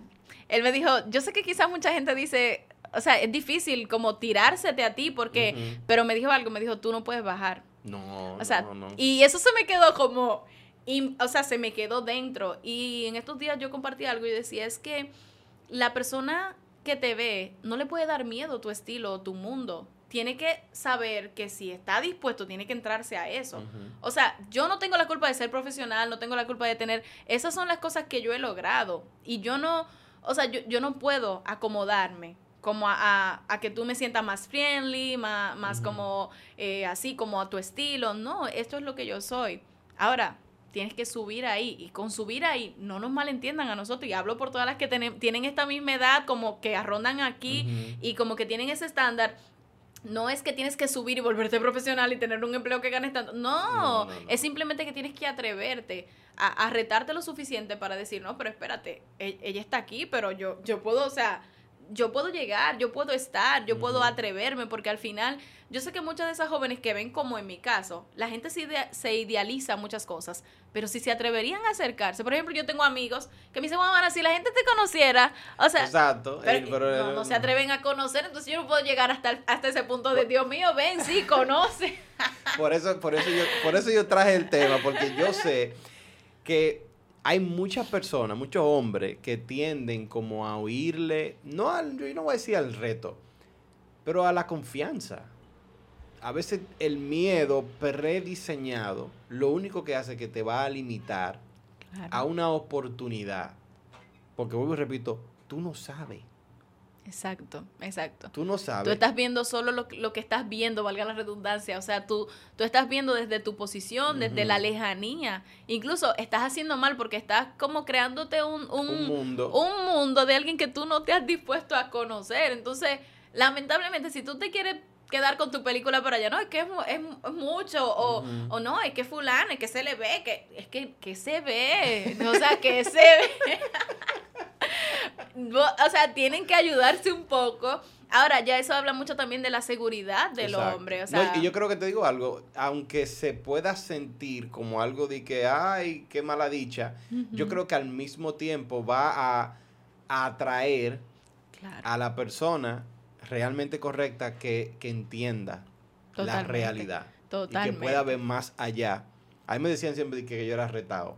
Porque pero yo era porque yo no tenía, yo no tenía otra opción, o sea, yo no tenía ningún factor de miedo de cultura religiosa o cristiana de que la hija del pastor. yo, no caminaba con eso. De que, ay, que señale, que no, una gente, yo soy una gente, pero no tengo problema. Es así. Yo nunca tenía, no, no tuve eso. Ay, ¿y qué dirá el pastor? Que diga, no sé, yo no sé qué él dirá, porque yo no, no sé cuál, cuál es la diferencia. Yo quiero saber qué dice ella y después lo demás lo vemos en el camino. Sí, después lo demás uno lo habla. Y, y, por eso yo nunca lo miré y creo que hombres eh, que están por ahí a lo mejor busca la manera de ser quien tú eres y deja que la otra persona sea lo que es. Sin miedo, no hay división. Claro. Tú sabes, no hay división. Y, pero yo, eh, esa, esa época fue tan chistosa porque créame, todo el mundo miraba, este tipo es loco. yo no sé ni por qué yo estoy tan loco. Yo no estoy haciendo nada fuera de lo normal. Que yo sepa, yo estoy hablando, eh, estoy aquí.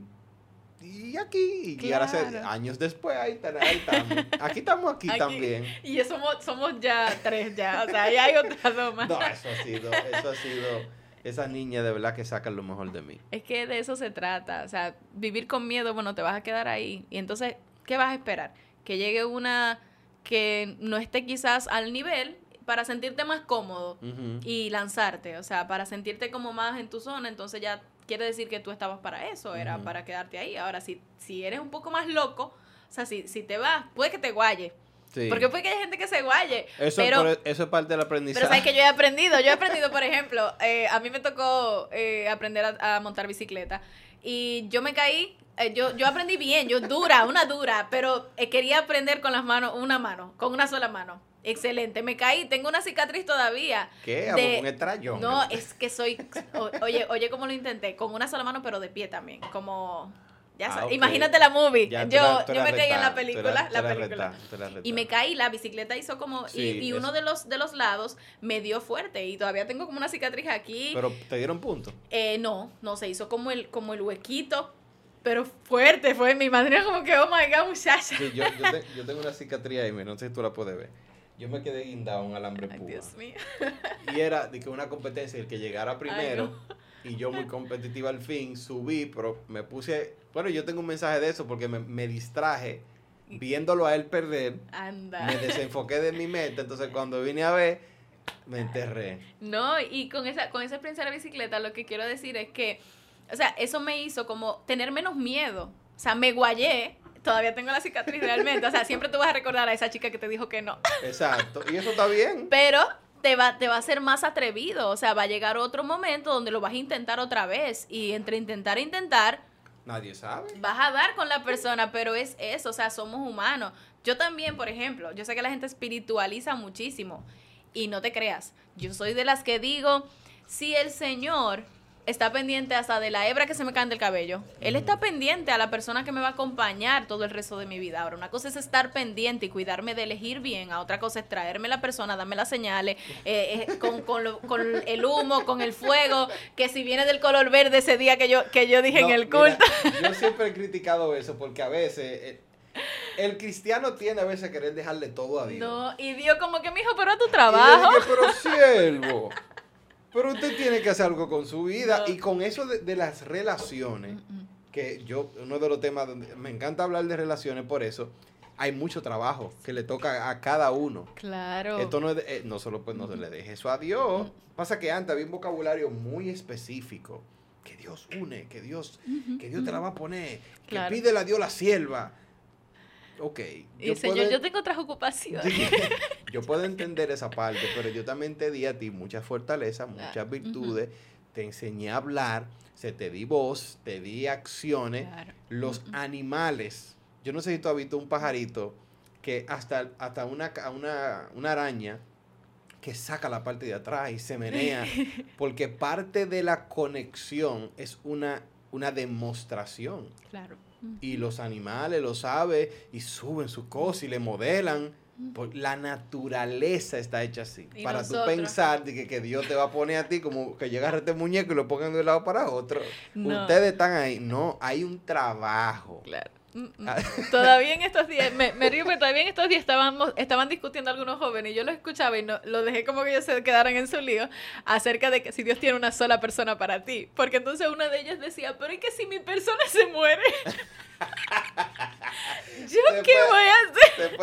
Me quedo sin persona. Bueno, eh, tío, ¿cómo pueden hacer rápido? Hay más mujeres que hombres en el mundo. Imagínate. Entonces, hay gente que no tiene. No tiene persona. no tiene persona. Es que es eso, pero es, es como tú dices, es que nosotros vinimos con un chip. O sea, vinimos con ese chip de no, Dios tiene la persona para ti, Dios te va a traer la persona. O sea, yo no digo, yo le pido al Señor siempre, Señor, mira, filtra mis decisiones. O sea, si tú ves que no es, si tú ves que no compagina con el llamado que tú me has dado a mí o con, con, quien yo soy como persona, con las cosas que yo veo a futuro, desaparecelo. O sea, mi pastora me enseñó a orar, no di que tráelo, sino si no es tuyo, llévatelo. Lleva, y rápido. Mira, no me haga perder tiempo. No hay una cosa que haga perder más tiempo que tú estás con la, estar con la persona Horrible, o sea, inversión de tiempo, de esfuerzo, de, de emociones, de... Entonces, yo, no, señor, llévatelo rápido, o sea, no, no, no. Sí, porque tú, por ejemplo, tú le das una primera cita pero la segunda Claro. Eso ya, es otra cosa, no vamos a tener un juego aquí de... No, entonces es orar así, pero entender que Dios no va a hacer todo el trabajo por ti. O sea, Dios, por ejemplo, a las chicas, y se los digo de verdad, o sea, si tú no te ayudas, si tú no te cuidas, si tú no proyectas lo que tú quieres eh, atraer, y no digo atraer con esas cosas que, ahora están usando el término atraer como de que atráelo, decrétalo, y yo, Señor, pero ¿cómo es posible? O sea, pero, o sea... Las famosas palabras mágicas del Evangelio. Literal, no, no, no, no es que lo va, sino que vas a conectar con gente, o sea, como, como lo que tú eres. Si tú te comportas como un niño inmaduro, si tu círculo es un, un círculo de gente inmadura, no te creas que una de las muchachonas que es madura, que ya está enfocada, te va a hacer caso a ti. Tú puedes venir y, y hacer, pero que cómo, cómo no, tienes que proyectarte y, y cuidar y, y, en esta temporada actuar por lo que tú quieres ver en tus próximas temporadas. Entonces a las chicas igual, Tú no puedes andar por ahí como una loca, o sea, lo dice alguien que no se peina a veces, pero que tienes que cuidarte porque al final, ¿quién? ¿Quién? Ah, no, que no es apariencia. ¿Cómo que no? Mi amor, pero hay ¿cómo un porcentaje, es posible? Hay un porcentaje. por lo menos, bueno, ah, volvemos a los pajaritos. Ellos hacen una, una cuestión para llamar la atención. Después, después vamos a ver la otra parte. Exacto. Pero por lo menos, o sea, como que, óyeme. Tiene, que gustar. Era bueno a la vista, o sea. claro, claro. Pero de eso tiene que gustarte, tú lo miras, él te mira, debe de haber una conexión, que esas conexiones no son, yo me he dado cuenta que no van con el molde que tú tienes prediseñado. Yo he visto personas que dicen, no, ellos me gustan así, me gustan así, me gustan así, así. pero, con el, pero con el que le da la coquillita no se parece nada a eso.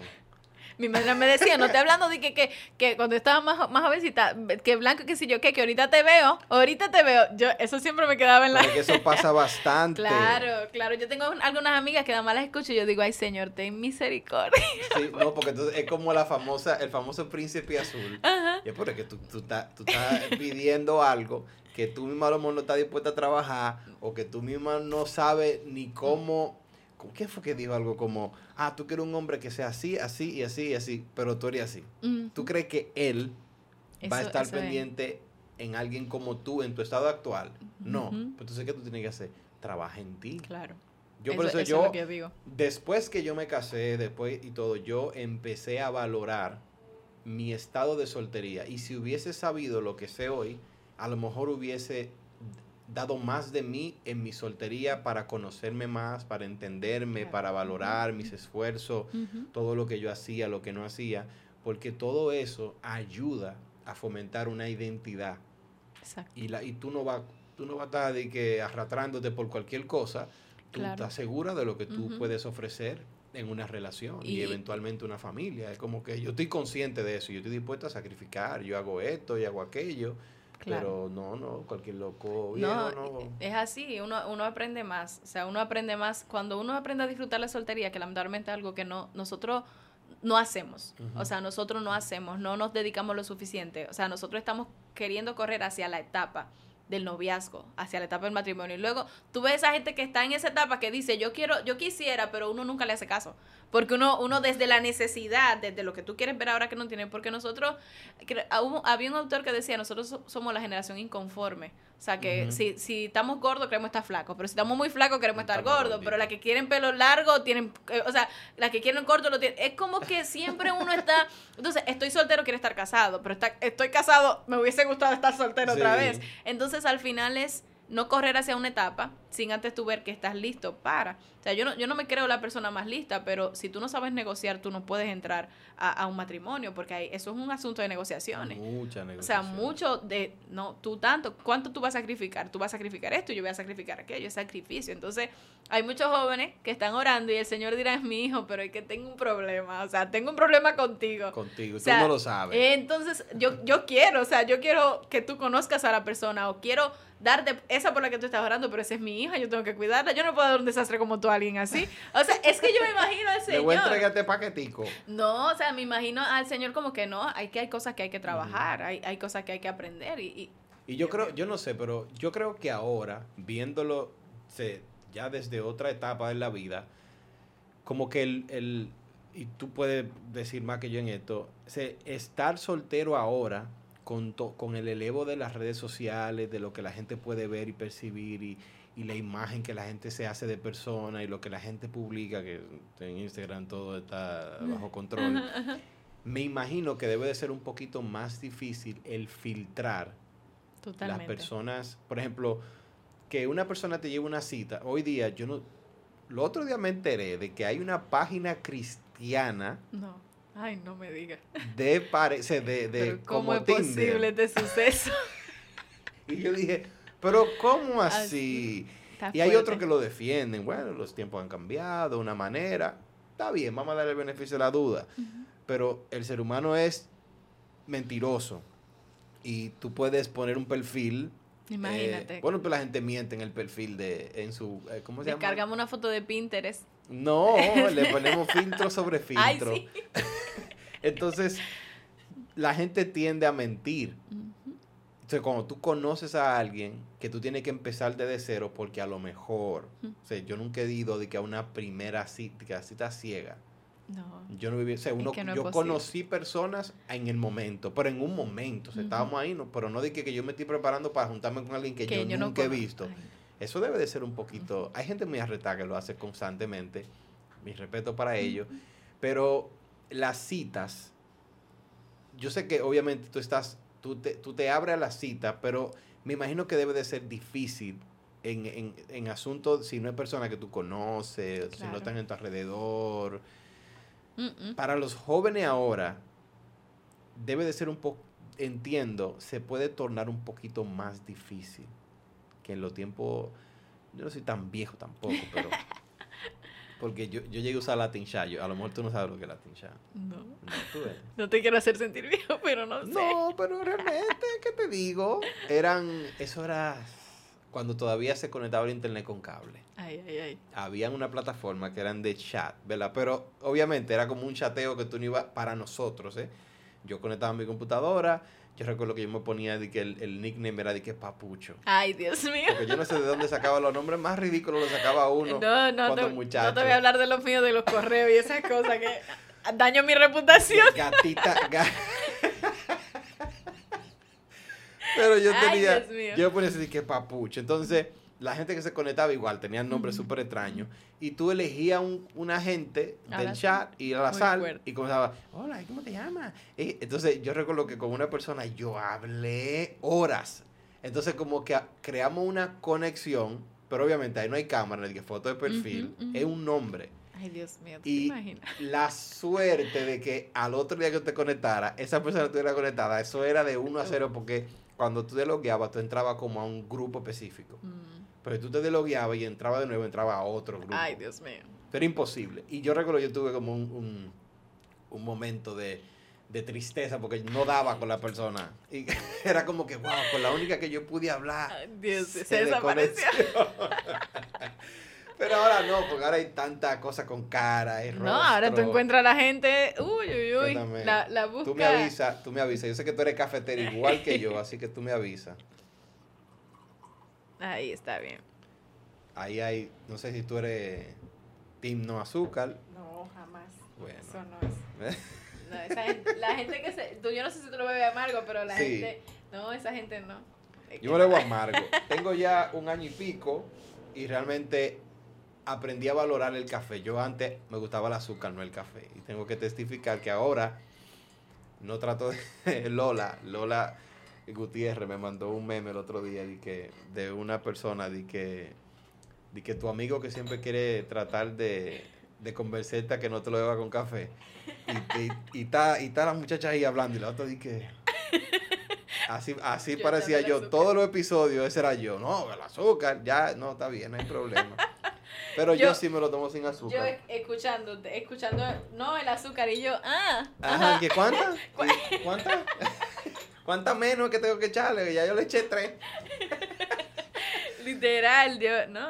Tu este- amor por, tu amor por el café, ¿de dónde nació? Ay, Dios mío, ese, eso fue, eso es una herencia de mi pastora. Eh, sí. Sí, porque empezamos a trabajar hasta, hasta tarde con el primer libro que ella escribió. Ah, sí. Y yo decía, ¿eso es agua negra? Si Ah. me hubieses escuchado, yo quería que en ese tiempo alguien me hubiese grabado. Gracias a Dios que fue hace mucho eso. Di que no.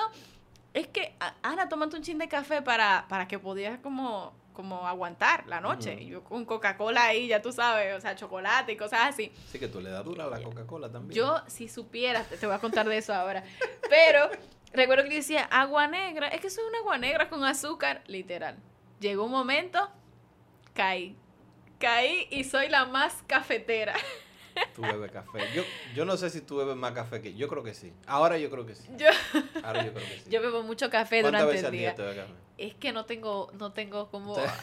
No, no tengo... No, por ejemplo, yo puedo si beber lo café... cuelan, me lo bebo. Claro, yo puedo beber café en la mañana para, para tomar, eso es lo primero que yo tomo, café, y de repente a las 10 de la mañana alguien me dice, ¿quieres café? Y yo quiero café, o sea, literal, no es como que tengo horas para tomar café. Entonces, yo tengo ahora, yo me bebo en la mañana, en la tarde, y si tengo grabación, en la noche. Ya yo estoy grave, o sea, ya yo pasé esa etapa. Antes Ay, era de que Dios solo en la mañana. ¿Cómo tú te hiciste, bueno, en el, en el campamento, porque eh, nosotros hicimos campamento en el mismo lugar, Ay, no. y yo recuerdo cuando yo me reuní por primera vez, eh, mi hermano, lo quiero mucho, lo quiero mucho a él, él me está diciendo, no, que el café, pero ustedes lo pueden colar en la habitación. Entonces, los muchachos, que yo le había dicho que no, de repente en la cafetería anunciaron que había café. Ay, todo el mundo, pero ahí están vendiendo café. Digo yo, aquí no venden café, verifica. Ven a ver qué es lo que, qué le están vendiendo. Verifica a ver lo que es, que yo sé que café no es. Que sí, pastor, que café. Yo ve a ver. Y decía, yo se verá café de maíz. Sí. fécula de maíz. y nadie le decía nada. Y todo el mundo en la fila y el que tomaba. Sí, era, era una fila. La pasó, fila, nos pasó. Y la fila se iba desintegrando en el proceso. y yo, porque yo le dije usted no es café. Café no es. No, eso fue, eso fue traumático para mí. Entonces, eh, tengo chicas cafeteras que llevaron su greca. Claro. Y como yo, yo era la líder, tú sabes, todo el mundo detrás de mí buscando. Líder, yo sé que usted no ha comido, pero mire que hay café. Aquí hay café. Me llevaban un termito. Hasta uno de los predicadores era cafetero. Y andábamos nosotros haciéndole café, pero era un tráfico de café Sí, en las porque- habitaciones. No, mira, de El verdad. olorcito nada más subía. Sí, porque él me- yo recuerdo que él me dijo, no, yo no tengo problema que ustedes se lo beban dentro, pero lo que no me gustaría es que tenga afuera, con vasito. Digo yo, Allá eso era como que tú estabas traficando algo. O sea, tú, tú andabas. Café, líder, café. le- La, la adrenalina. Sí, líder, el café, mire, no sé qué. Así andábamos, y era habitación por habitación. No, digo, yo, yo desde que, desde que yo empecé con el café, de que en lleno, yo trabajo en un call center. Ay, ay, ay. Entonces, eso es como parte de la cultura. Nos tomamos un break damos un café. Entonces, de ahí como que fue creciendo, creciendo. Desde antes yo bebía, pero no di que cafetero. Pero después de ahí ya yo comencé, yo compré mi greca, después tenía, ahora yo soy, mira, mira cómo yo soy ahora, eh, ya la he evolucionado. No, ya, ya, la- está Entonces tú- fuerte, tú, sí. empezaste con la pastora. Sí, sí, realmente fue en ese proceso eh, de escribir de noche. Yo, nosotros necesitábamos como, como algo. Entonces ella es muy cafetera. Entonces yo veía, y el café huele rico. O sea, el café, sí, el sí. olor del café. Café bien Entonces, colado. como que huele. en la noche yo, bueno, ya que empecé así. O sea, ya estaba en la mañana yo pidiendo café. Después en la tarde, hasta que ya. Pero adicta. nunca te dio, porque a mí personalmente nunca me ha dado de que me ha subido de que la, la, la cafeína, de que, que me ha llevado, que no puedo dormir. A mí como que nunca me hizo. Yo me lo puedo beber ahora. Y en 10 minutos yo puedo estar durmiendo. Eso me pasa a mí. Yo he bebido, Yo- mira, bueno, ese dice que café y vino, Ajá. es verdad. Pero yo puedo preparar un mensaje y puede ser de noche, yo agarro mi café y... de- ¿Tú vas con la café? Sí, no me afecta en Sin nada. miedo al éxito, allá en casa hasta las 2 de la mañana se puede calar un café y allá dormimos cuando nos cuando caemos, caemos. O sea, por lo menos yo, Yo puedo tomármelo ahora y al rato, ¿Tú, como eres- si tú- nada. tú te consideras nocturna? Yo tengo una, yo tengo ahí como, no sé, como una, ¿cómo se diría? Como una cuestionante en mi persona. Porque mira qué pasa. Yo tengo como horas. A las 11 de la noche yo me estoy muriendo del sueño, pero si pasaron las 11 ya te puedo durar hasta las 4 de la mañana despierta. Sí, es como que llega un momento donde me da Te sueño. ponen en modo automático. Sí, entonces me pongo bien loca.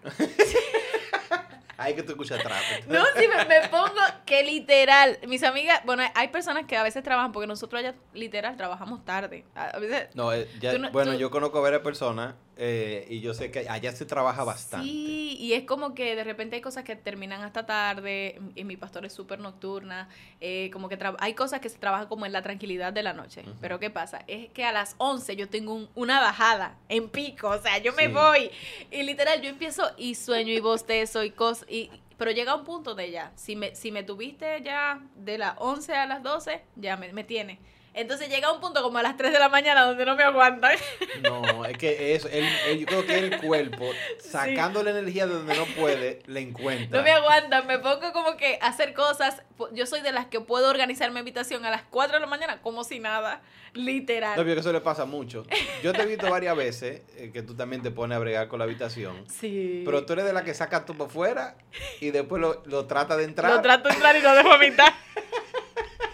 Admiro a la gente que arregla la habitación tomando pedacitos y lo va, yo saco todo. Y llega un punto en la noche donde digo, bueno, sin, e- que sin te- te mentirte. Tienes que echar la ropa para lado Ahora mismo mi habitación está así. Por ejemplo, yo entré a- ayer a arreglar mi closet porque allá la, a la persona que nos ayuda allá tiene un mes que no está. Eh, porque tuvo un tema de salud y como que ella siempre que le da como ese cariñito para mantenerlo.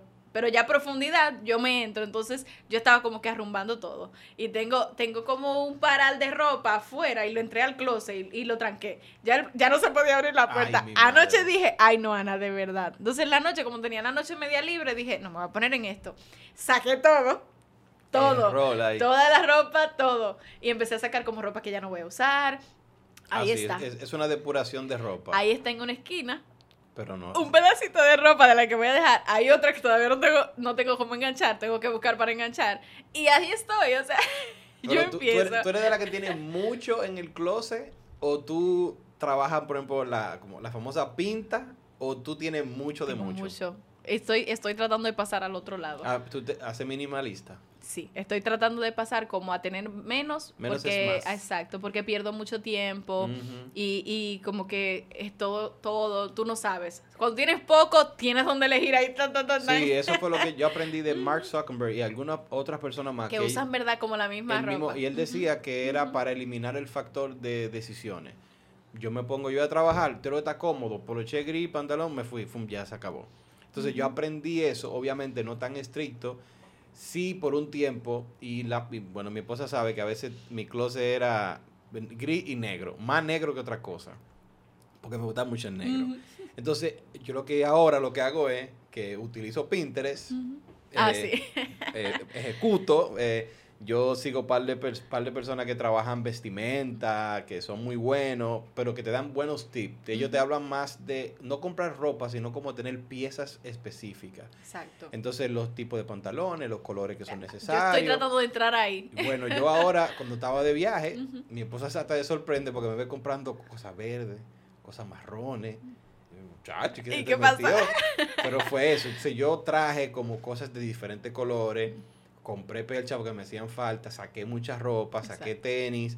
Entonces ahí puse, ok, tengo los trajes, tengo la camisa, te- y lo pongo, yo lo pongo por colores, mi closet parece una...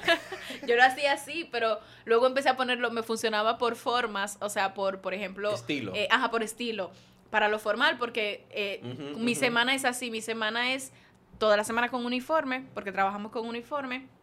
Ya para los servicios, por ejemplo, el, el discipulado más casual, pero ya el, el miércoles y domingo ya es más formal. Entonces, como que lo organicé así y me funciona bastante bien. Ok, Pero es mucho, o sea, dije, no, tengo, de verdad, tengo, tengo como, el, bueno, en mi celular anda como el video, porque lo hice como para hacer, que un antes y un después, porque voy a, a barrer, pero soy también de las que dice, es que esta pieza me funciona para algo en Ah, específico. y que algún día la voy a usar. Sí, tengo, Ponte- tú tienes que ver la serie de Maricondo. ¿Sabes cuál es, quién es Maricondo? no, me suena, Mari Conde, ella tiene un show en Netflix donde ella eh, ayuda a las personas a limpiar y sacar cosas de la casa, de su closet. Entonces ella dice, pero ella, ella da risa porque ella es una chinita.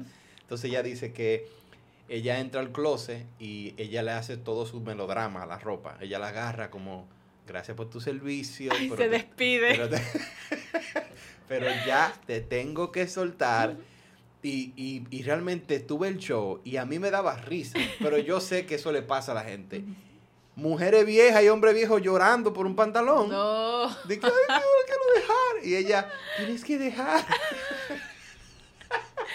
Yo literal con algunas piezas, o sea, es que nunca me la puse. Y entonces mi pastora me ha enseñado, la compraste para alguien más. Ah, o sea, tú ves como que regálala ya, no te la vas a poner. Ah, no, y aprender a comprar es un truco.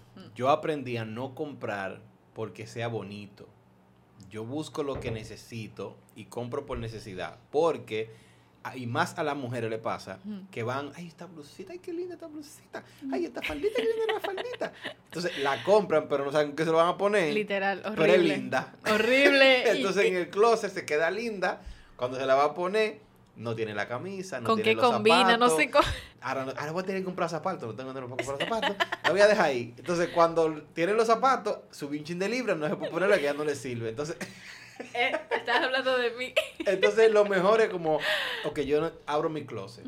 Necesito una pieza, necesito algo marrón, que no tengo, déjame comprar algo marrón. Sí. Necesito algo así. Y eso me ha, me ha ayudado bastante. Voy a tomar el consejo porque estoy en ese proceso. Quiero como. Y sacar sin miedo, sacar sin miedo, Ujú. sacar sin miedo. Porque si tú tienes más de tres meses que no te pones algo, ya tú no te lo vas a Yo poner. tengo una amiga que dice eso y literal. tú no te lo vas a yo insisto en, en discutir, pero la prueba está ahí. No, que no te lo va a poner, porque oye que lo que pasa, uno se enamora de, de algunas piezas. Igual como tú te enamoras, no sé si te ha pasado, que tú, ok, ¿cuál es el trap ahora mismo que tú estás escuchando? El- O la canción que tú como que estás viendo que la estás repitiendo mucho. Mm, déjame ver. Bueno, no un trap literal, pero me gusta mucho que es Todavía me alegraré. Es una canción, una adoración. Porque tú, tú agarras y la pones, tú te das cuenta, la vas a poner todos los días hasta un día. Pero mientras tanto la pone, y la pone, y la pone, y la pone en repeat. Así uno pasa con la ropa. Te pone un jean, te lo pone, y te, Te lo pone, y pone. te lo pone. Y el no, no, este negro, y te lo pone, y te lo pone. Y no te pone otra cosa. Y antes de ponerte lo que tiene, compra uno. Entonces, e- es, mejor, ok, te va para afuera. Seis meses que no te- yo no me lo voy a poner. Sí. Y y es con un dolor. Realmente tú lo botas como que, Wow. y después lo tiré. Entonces piensas en las ocasiones, porque lo peor es que te llega a la mente la ocasión en la que te lo vas a poner. que la noche que te lo vas a poner y luego no, No, ah, no, no te te, digo, lo vas a poner. Lo único que yo tengo en mi closet, y yo dije muy abiertamente, y él es testigo, fue que yo fui a una boda y me, me hicieron por una chacabana. Yo no soy amante de los gaveteros, porque para mí es un gavetero, tiene como mucha Como mucha- gaveta. Entonces yo no dije, más nunca me lo voy a poner. Y lo agarré la fecha y dije, te va en esta vuelta. Y después pensé, pero ¿y si me invitan a otra boda? Ese es el problema. ¿Verdad? Y dije, pero lo tenía en la mano así, hasta lo apreté. Y dije, ¿y si me invitan a una boda de Chacabana? No voy a ir. O va a comprar otra. Sí, pero yo lo que hice, yo no la puse donde están, es blanca, yo no la puse donde está la ropa blanca. Yo la metí, la escondí, la puse para Es como que yo te voy a dejar ahí, pero no te quiero para ver. sacarte cuando llegue el momento. Pero no te quiero ni ver. Porque hay No. cosas que no, no. No, está muy bueno. Yo, yo de verdad, o sea, como que en esa parte, a mí me gusta comprar. Yo, o sea, no, no soy obsesiva, Hmm. compulsiva con las compras, pero soy de las que dice, es que yo trabajo mucho. Me lo merezco. Es que me lo merezco porque trabajo mucho. Tú compras mucho. Yo compro un poco. Un poco. Un poco, no- pero no te, tanto. no- pero no a un punto que te ha hecho daño financieramente. o tú Eh, entiendes que financieramente tú estás. Hace un tiempo sí tuve que parar. Ok. porque dije, me estoy pasando. O sea, literal no me sentí y llegué, sentí que llegué a un punto donde fue como too much y, y como que me trayó en la cara así porque sentí que para cada cosa necesitaba un outfit nuevo. Mm, Es decir, como que- En vez de rehusar un outfit. Exacto, como que no me quería complicar buscando y por eso yo creo que se acumuló todo lo que está ahí ahora. Porque entonces me veía en la idea, tenía la idea como de, de cómo quería ir ese día y si no lo tenía lo compraba. Entonces ya estaba abusando como de, es que yo trabajo mucho, es que yo no tengo, o sea, como tantos La gastos ahora. Ajá, exacto. entonces llegó un tiempo donde dije, no, dije tres meses sin comprar nada, o sea, ni un pincho, nada, de que cositas que tenga que ver con la, con la, la ropa y demás, zapatos, nada. Entonces ahí como que volví a recuperar el ritmo. O sea, hay un tiempo donde yo digo, de mi salario de este mes quiero sacar para comprar dos cosas que me hacen falta. Hay un tiempo donde digo, bueno, de este mes voy a sacar este presupuesto para hacer lo que yo quiera. O sea, ya sea que me voy, por ejemplo, yo soy mi partidaria de en un mes sacar un día para ir a comer sola, como sola, me compro un outfit que me guste, o sea, y como que me, o me compro bien, algo que bien. me, que me guste a mí, porque es como mi, mi forma de compensarme. Y me gusta, pero no llego de que al extremo de que no tengo dinero o no estoy bien ahora, pero tengo que hacerlo. No, Ujú. no, no. Cuando no hay, no, No hay, no hay. se puede. Entonces, Pero está muy buena esa. De Ujú. como, es como un pequeño regalo de, de ti misma a ti misma. Sí, ese día voy como que voy al salón que me gusta, no importa lo que me vaya a costar, hago lo que tenga que hacer, como que me, me añoño yo misma, eh, termino con una buena comida en un restaurante que me gusta, eh, me compro una ropa que quiero ponerme al otro día y ahí. Es como que bien. Cuando, ok, después de ese día, cuando te llegas a tu casa, ¿cómo te sientes? Muy bien. O sea, muy siento que tuve un día para mí, de mí para mí. Mi mamá me relaja mucho y me dice, a veces cuando se compra algo, que mira, estoy aprendiendo de ti, me compré esto de regalo para mí misma. Por ejemplo, yo voy a viajar ahora, voy a salir ahora de vacaciones en diciembre y ya yo tengo enlistado las cosas que tengo que comprar, lo necesario. Pero entonces dije, voy a aprovechar para comprarme mi regalo de cumpleaños, que es en enero. Entonces, de cumpleaños quiero esto. Es como que, Eh, pero ya, es, ya tú sabes lo que te vas a comprar. claro. ¿Qué te vas a comprar? Me quiero comprar unos lentes, unos lentes de sol. Pero unos lentes de sol bien, o sea, Bien. ajá, ¿tú entiendes? ¿Pero te gusta usar lentes? Eh, me gusta, pero también por lo necesario. Porque siento como que estoy muy expuesta todo el día. Y dije, no, pero quiero unos como que yo me sienta como que tengo unos lentes que bien, o sea, ¿tú me entiendes? Tú- Pero te has visto un modelo. Eh, sí, he visto algunos. Ok. Ujú. ok. sí. No, por eso bueno, por lo menos tú sabes qué lente, porque Sí. ahorita viene de con cinco, es uno. No. no, no, no. Y literal pienso y digo, uno, voy a hacer una buena inversión, quiero que sean buenos. O sea, y, y- e incluso llego- lo voy a comprar ahora porque ya he visto que he mejorado con los normalcitos. Porque lo Ok. dejaba botado donde sea y dije, hasta que no aprenda, No me voy a lo comprar uno bueno porque me voy a morir. Sí, porque se convierten en su caja y ponerle. y no se pueden rayar, lugar. no, ni nada. Me pasó con los AirPods. Antes yo botaba todos los audífonos. Todos los audífonos los botaba. Y dije, no me voy a comprar unos AirPods hasta que no maneje disciplina en dónde están. Todavía se me pierden de vez en cuando, pero, Sí, por lo menos la aplicación te dice dónde- si se te pierden. Pero como que dije, me quiero regalar eso, pero primero he pasado un proceso con los que son normalcitos, que no cuestan tanto, que cuestan, tú sabes, poquito. Sí. Y si ya, ya desarrollé como la cultura de estar, de tenerlo siempre, de estar pendiente, ahora me compro los que valen, lo Claro, que quiero. Claro. Tú, ves- tú elevando, así es la vida, tú No, vas dándote- exacto. dando paso. Ok, ok. Yo, mire, yo he intentado comprarme lentes, pero yo no sé, como que me molestan en la cara, tengo que Mm. acostumbrarme. Es lo mismo, yo usaba gorra antes más que ahora, pero ahora de viaje dije, ok, te- tengo cuatro gorras. Ujú. Dije, ok, voy a empezar con estas cuatro gorras. Pero así, es como de costumbre, de costumbre, eh, pero no soy muy de lentes realmente. No, a mí yo, yo lo, he, lo he probado y es por, e- por lo que te digo, porque ando mucho en la calle. Eso es pa- para mí es, a mí, me la gorra pasa más, se- sí se crearon para el sol, ¿verdad? Pero pasan más como algo, una pieza Claro. muy bonito, que está bien. Pero los lentes para mí son como muy específicos. Y yo siempre criticaba a la gente que entraba a lugares adentro. ¿verdad? Con unos lentes de sol, Ujú. eh, eh, papanante, y decía, aquí no hace sol. Es que se dice como que eh, uno no, lo ético o lo, lo educado, no sé cómo se dice, lo protocolar, no es estar con lentes de sol bajo techo. Exacto, o sea, entonces como que yo siempre decía, bueno, yo casi paso más tiempo bajo techo. Exacto. Entonces, cuando ando en el carro, si el carro tiene tintado, antes si no tenía, te molesta más. Entonces, si yo voy a un risol, bueno, mira esa foto, yo tengo unos lentecitos que nos dieron en ese mismo risol y yo estaba feliz, pero era mientras estaba ahí. Porque No. como que en mi uso diario, Y ahora, eso es bueno, reconocer las necesidades. sí, en mi uso diario, yo, o sea, yo no pudiera de que invertir en unos Exacto. lentes muy caros porque yo sé que no lo voy a usar. O estuviera como forzando de que tengo que ponerme para tenerlo, exacto. No, No, no, no. eso es como, a mí me pasa eso con el vehículo. Por ejemplo, hay personas que me dicen, ay, tú deberías tener tu vehículo, pero que yo miro mi, mi rutina diaria y digo, literalmente yo vivo a tres minutos de la iglesia, tres minutos caminando. O sea, es al lado que me queda literal. Tú, tú escuchas, el día que no te vas, tú le escuchas. Literal, lo veo, desde mi ventana veo, veo la- los- las estancias de la iglesia. Entonces, yo, mi rutina de la semana completa es de la iglesia al trabajo. Yo salgo un día y gracias al Señor tengo amigas poderosas que tienen sus vehículos. Claro que te... Y ellas, que ellos te se, ellas se ofrecen, claro. Entonces, eh, en mis rutinas así, lo, lo más extremo que puede ser ir a casa de mami, pero eso es un día, una vez. No, te va en un Uber. Entonces yo digo, yo, la gente a veces me dice, es que tienes que tener tu vehículo. O sea, no tengo que tenerlo, no tengo que tener un vehículo que voy a tener parqueado. O que voy a usar solamente para ir un momento al trabajo O para y en la decir que noche. lo tengo. No.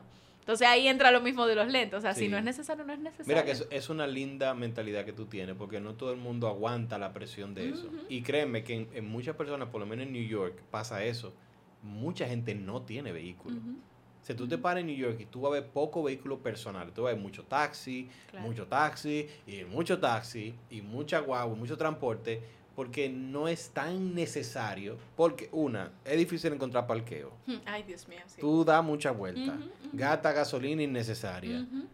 Yo tengo amigos que parqueaban el carro en el metro, se montaban en el metro, porque su casa bebía metí y no querían ni que camine ese lado. Imagínate. Pero prácticamente el carro no se está usando. Imagínate, por ejemplo, aquí, que tú de un tapón, de, por ejemplo, de mi casa a la iglesia son a tres minutos caminando, pero con en Un vehículo. carro, Ay, Dios mío. tú A veces yo ando, yo ando en un vehículo a veces y cuando estoy frente a la casa, por ejemplo, la casa está aquí, pero la calle está así, yo tengo que doblar la allá y volver.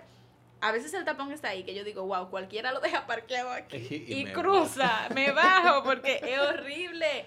Pero a veces en nuestra generación se deja presionar mucho. Sí. O sea, no, yo tú, es que tú, porque tú no tienes un vehículo, o sea, por- es que no tengo que tener un vehículo. No tenías un O vehículo. sea, no, Es no, como, eso no significa que yo esté bien, o sea, que, que yo, para yo decir que soy próspera o que tengo posibilidades de hacer cosas, no tengo que tener vehículo. Claro, es como, ok, yo viajo de vez en cuando, pues tengo que comprar un avión por eso. No. No, yo compro mi ticket, porque ¿para qué me voy a comprar un avión? No puedo No. Yo quiero, no, No, puedo, pero- no quiero ni puedo. Yo creo que hay, hay cosas que cambian cuando uno tiene mentalidades diferentes. O sea, porque hay gente que anda, yo tengo amigos que andan con vehículos que no pueden sostener. Y O sea, eso es, es peor así. Entonces, tú no puedes, tú no puedes, si tú no puedes sostener algo, no, no, Sí, te nosotros cambiamos el vehículo por necesidad. Nosotros tratamos de vivir por necesidad. Nosotros cambiamos el vehículo, ya tenemos dos niñas, son dos cars. Claro. Entonces, en el Más otro todos carro. los motetes, todas las cosas, sí, entonces en el que no, te- no tenemos un carro y el, el, el aire no tenía ni que orificio de aire atrás. Cuando Mm. salíamos del colegio, el Y carro estaba parqueado afuera, llegaban sudadas. Dijimos, Ah. mira, ya es una necesidad Claro, de comodidad dentro. es así. Y compramos entonces ya, entonces ahí sí, ya tienen aire, están cómodas. Al contrario, ahora Liz me dice a mí, papi, tengo frío. Y yo, ah, la buena vida, mírate ahora. Cuando- es que de, de eso se trata. Pero sí, yo creo que vivir de la necesidad, eso siempre te va a abrir un camino como a hacer, eh, a vivir por lo que tú realmente necesitas, a pensar, no solamente actuar. Claro. Y guiar jóvenes en ese camino siempre va a ser como un beneficio porque lo están viendo en ti también. No, a mí los muchachos a veces, eh, ellos van donde mí y yo yo soy bien, eh, ¿cómo se diría? Como así, no sé qué, pero ellos saben. Ah, de que, que yo le bajo la nube, de la nube lo bajo así. Sí, Y así mismo pasa cuando van como locos con un problema. Yo soy como, como fría. Ajá. Yo, ellos me relajan mucho, pero realmente yo soy de las personas que tú vienes donde mí y me dices, se te, está se te está cayendo el mundo. Y yo te voy a decir, dame un segundito, vamos a ver qué podemos hacer para levantarlo, porque ya se cayó. Exacto, Como, O sea, como lo- como los call centers, Sí. eso de que te llama con el problema más grande, a lo mejor es algo de que... Yo realmente así mismo, cuando los muchachos, ellos, ellos saben. Ellos, si quieren llorar, no me van a buscar a mí. Porque yo no te permito demasiado llorar. De que, ah, ¿Cuál es tu drama? pañito ¿Tú- tibio. ¿Cuál, es, ¿Cuál es el drama? O sea, y bien, uno consuela, uno añoña, y yo le doy su cariñito, pero yo soy más fría en ese, en ese aspecto. Yo no voy a decir que tú me digas, me estoy ahogando, y yo, ay, hombre, que te estás ahogando. Y yo, mija, pero aprende a nadar porque ya tú estás ahí en el lío. O sea, yo soy Sí, más como y, esa te línea. digo algo, eso es bueno, tener como una, una dirección un poquito más a la aplicación de que tú tienes que hacer algo. Es como que, que- ah, te está doliendo mucho la... Ponte del otro lado, porque No.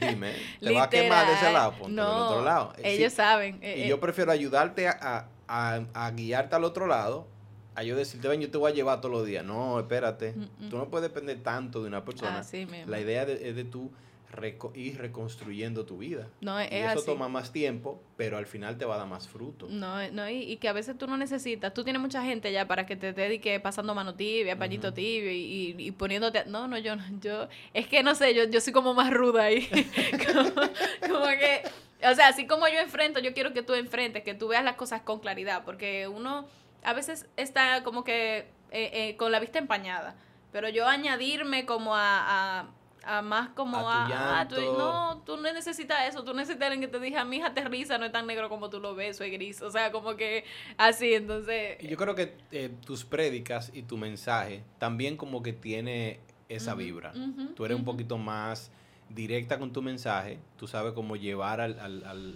al joven o a la persona que te escucha como a la idea central que es, no, tú tienes que ponerte tu parte. Entonces tú le das como bien ahí. Sí. Yo a todo el que predica le hago la pregunta porque me encanta saber cómo tú te preparas, cómo tú preparas un mensaje. O sea, ¿Cuál es el proceso tuyo para prepararte? Bueno, primero, por ejemplo, depende del lugar. Si es mi iglesia, es como que tengo una ventaja, porque sé cuál es el, el mover que hay en mi iglesia. Entonces, si es así, primero que todo como que orar, como, y no te digo orar de que o, hincarme una hora, decirle, no, no, sino como que desde que tengo la oportunidad, por ejemplo, a mí me toca predicar ahora el domingo, y yo desde, desde que lo supe estoy como que, Señor, pon en mi corazón el sentir de lo que tú quieres llevar. O sea, y, y es como que tengo la responsabilidad y estoy en otras cosas, pero igual estoy como, Señor, pon en mi corazón cuál es, qué es lo que qué es lo que tú quieres que la iglesia escuche. Entonces ahí como que me, me llega como esa idea, ese, bueno, esto, eh, eso es porque mi iglesia, yo sé, como que estamos en movimiento, estamos en algunas cosas, me llega la idea. Pero cuando, y después que ya tengo la idea, entonces ahí sí saco un momento y empiezo a anotar cosas. O sea, empiezo como que a leer la Biblia pro eso que voy a, que voy a abordar. Empiezo, por ejemplo, yo soy muy amiga de buscar versículos sobre tal cosa y, y como me salen, Sí, sí, sí. empiezo como a ver las historias. eh, yo he aprendido a, a ayudarme de recursos, a usar concordancias, a usar eh, diccionarios.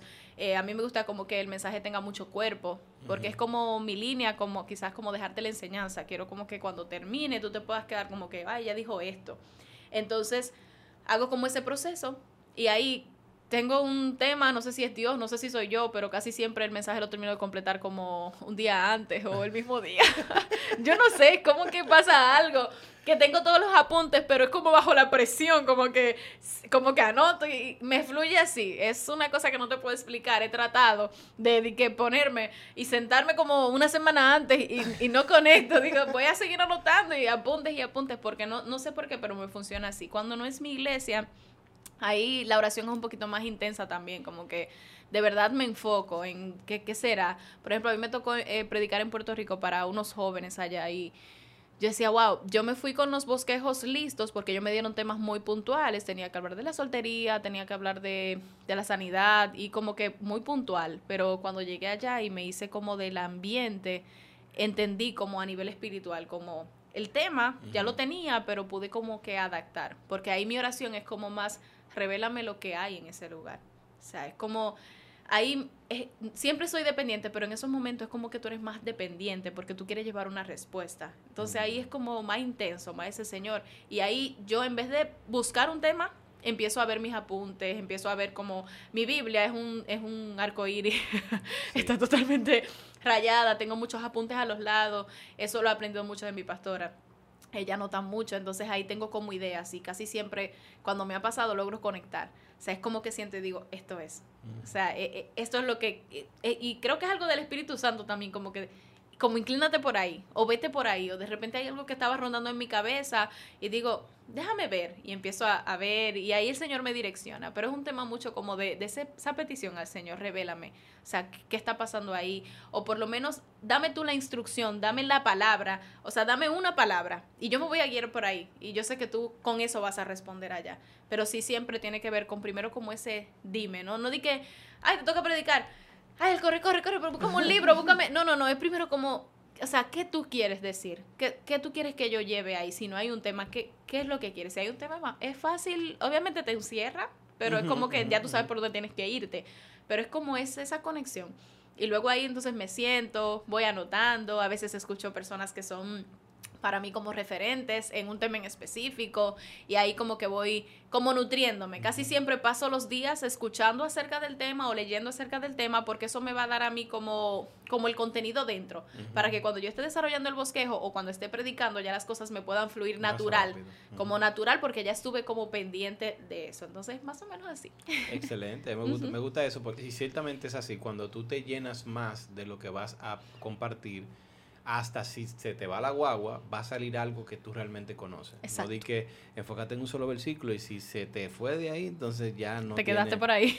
No, y eso es bueno. Yo creo que sí que cuando tú vas a un lugar diferente, la carga es distinta. Y si tú quieres realmente aportar a lo que se estaba viendo en el momento, lo más hermoso es cuando tú puedes abrir tus ojos, abrir tus oídos y ver, pedir Así es. cuál es la necesidad de ese lugar para yo poder ser parte de la solución o de una respuesta a ese lugar. Y no ir con el mensaje que yo tengo por ahí. que- Cuadrado. Esto fue, ¿no? Y la gente... ah, no, no, y a no. veces, a veces que con el mensaje que yo sé que funciona, Ujú, a veces eso no tiene, eso no, no prevalece. Yo creo que tú no puedes predicar para impresionar a nadie, Claro. porque ya, ¿a quién vamos a impresionar nosotros? Ya lo que se, se tenía que decir se dijo. Exacto. Uno simplemente busca para llevar una transformación en la mente de alguien. Y, Así es. Y eso para mí es lo más importante. Así que sí. Yo opino igual. Ana, de verdad que hemos pasado un momento increíble. No, si me dejan aquí, yo que me quedo amaneciendo hablando. A mí que No, hay que... a mí me encanta hablar. A mí, a mí sí de verdad que me encanta hablar. La que habló de.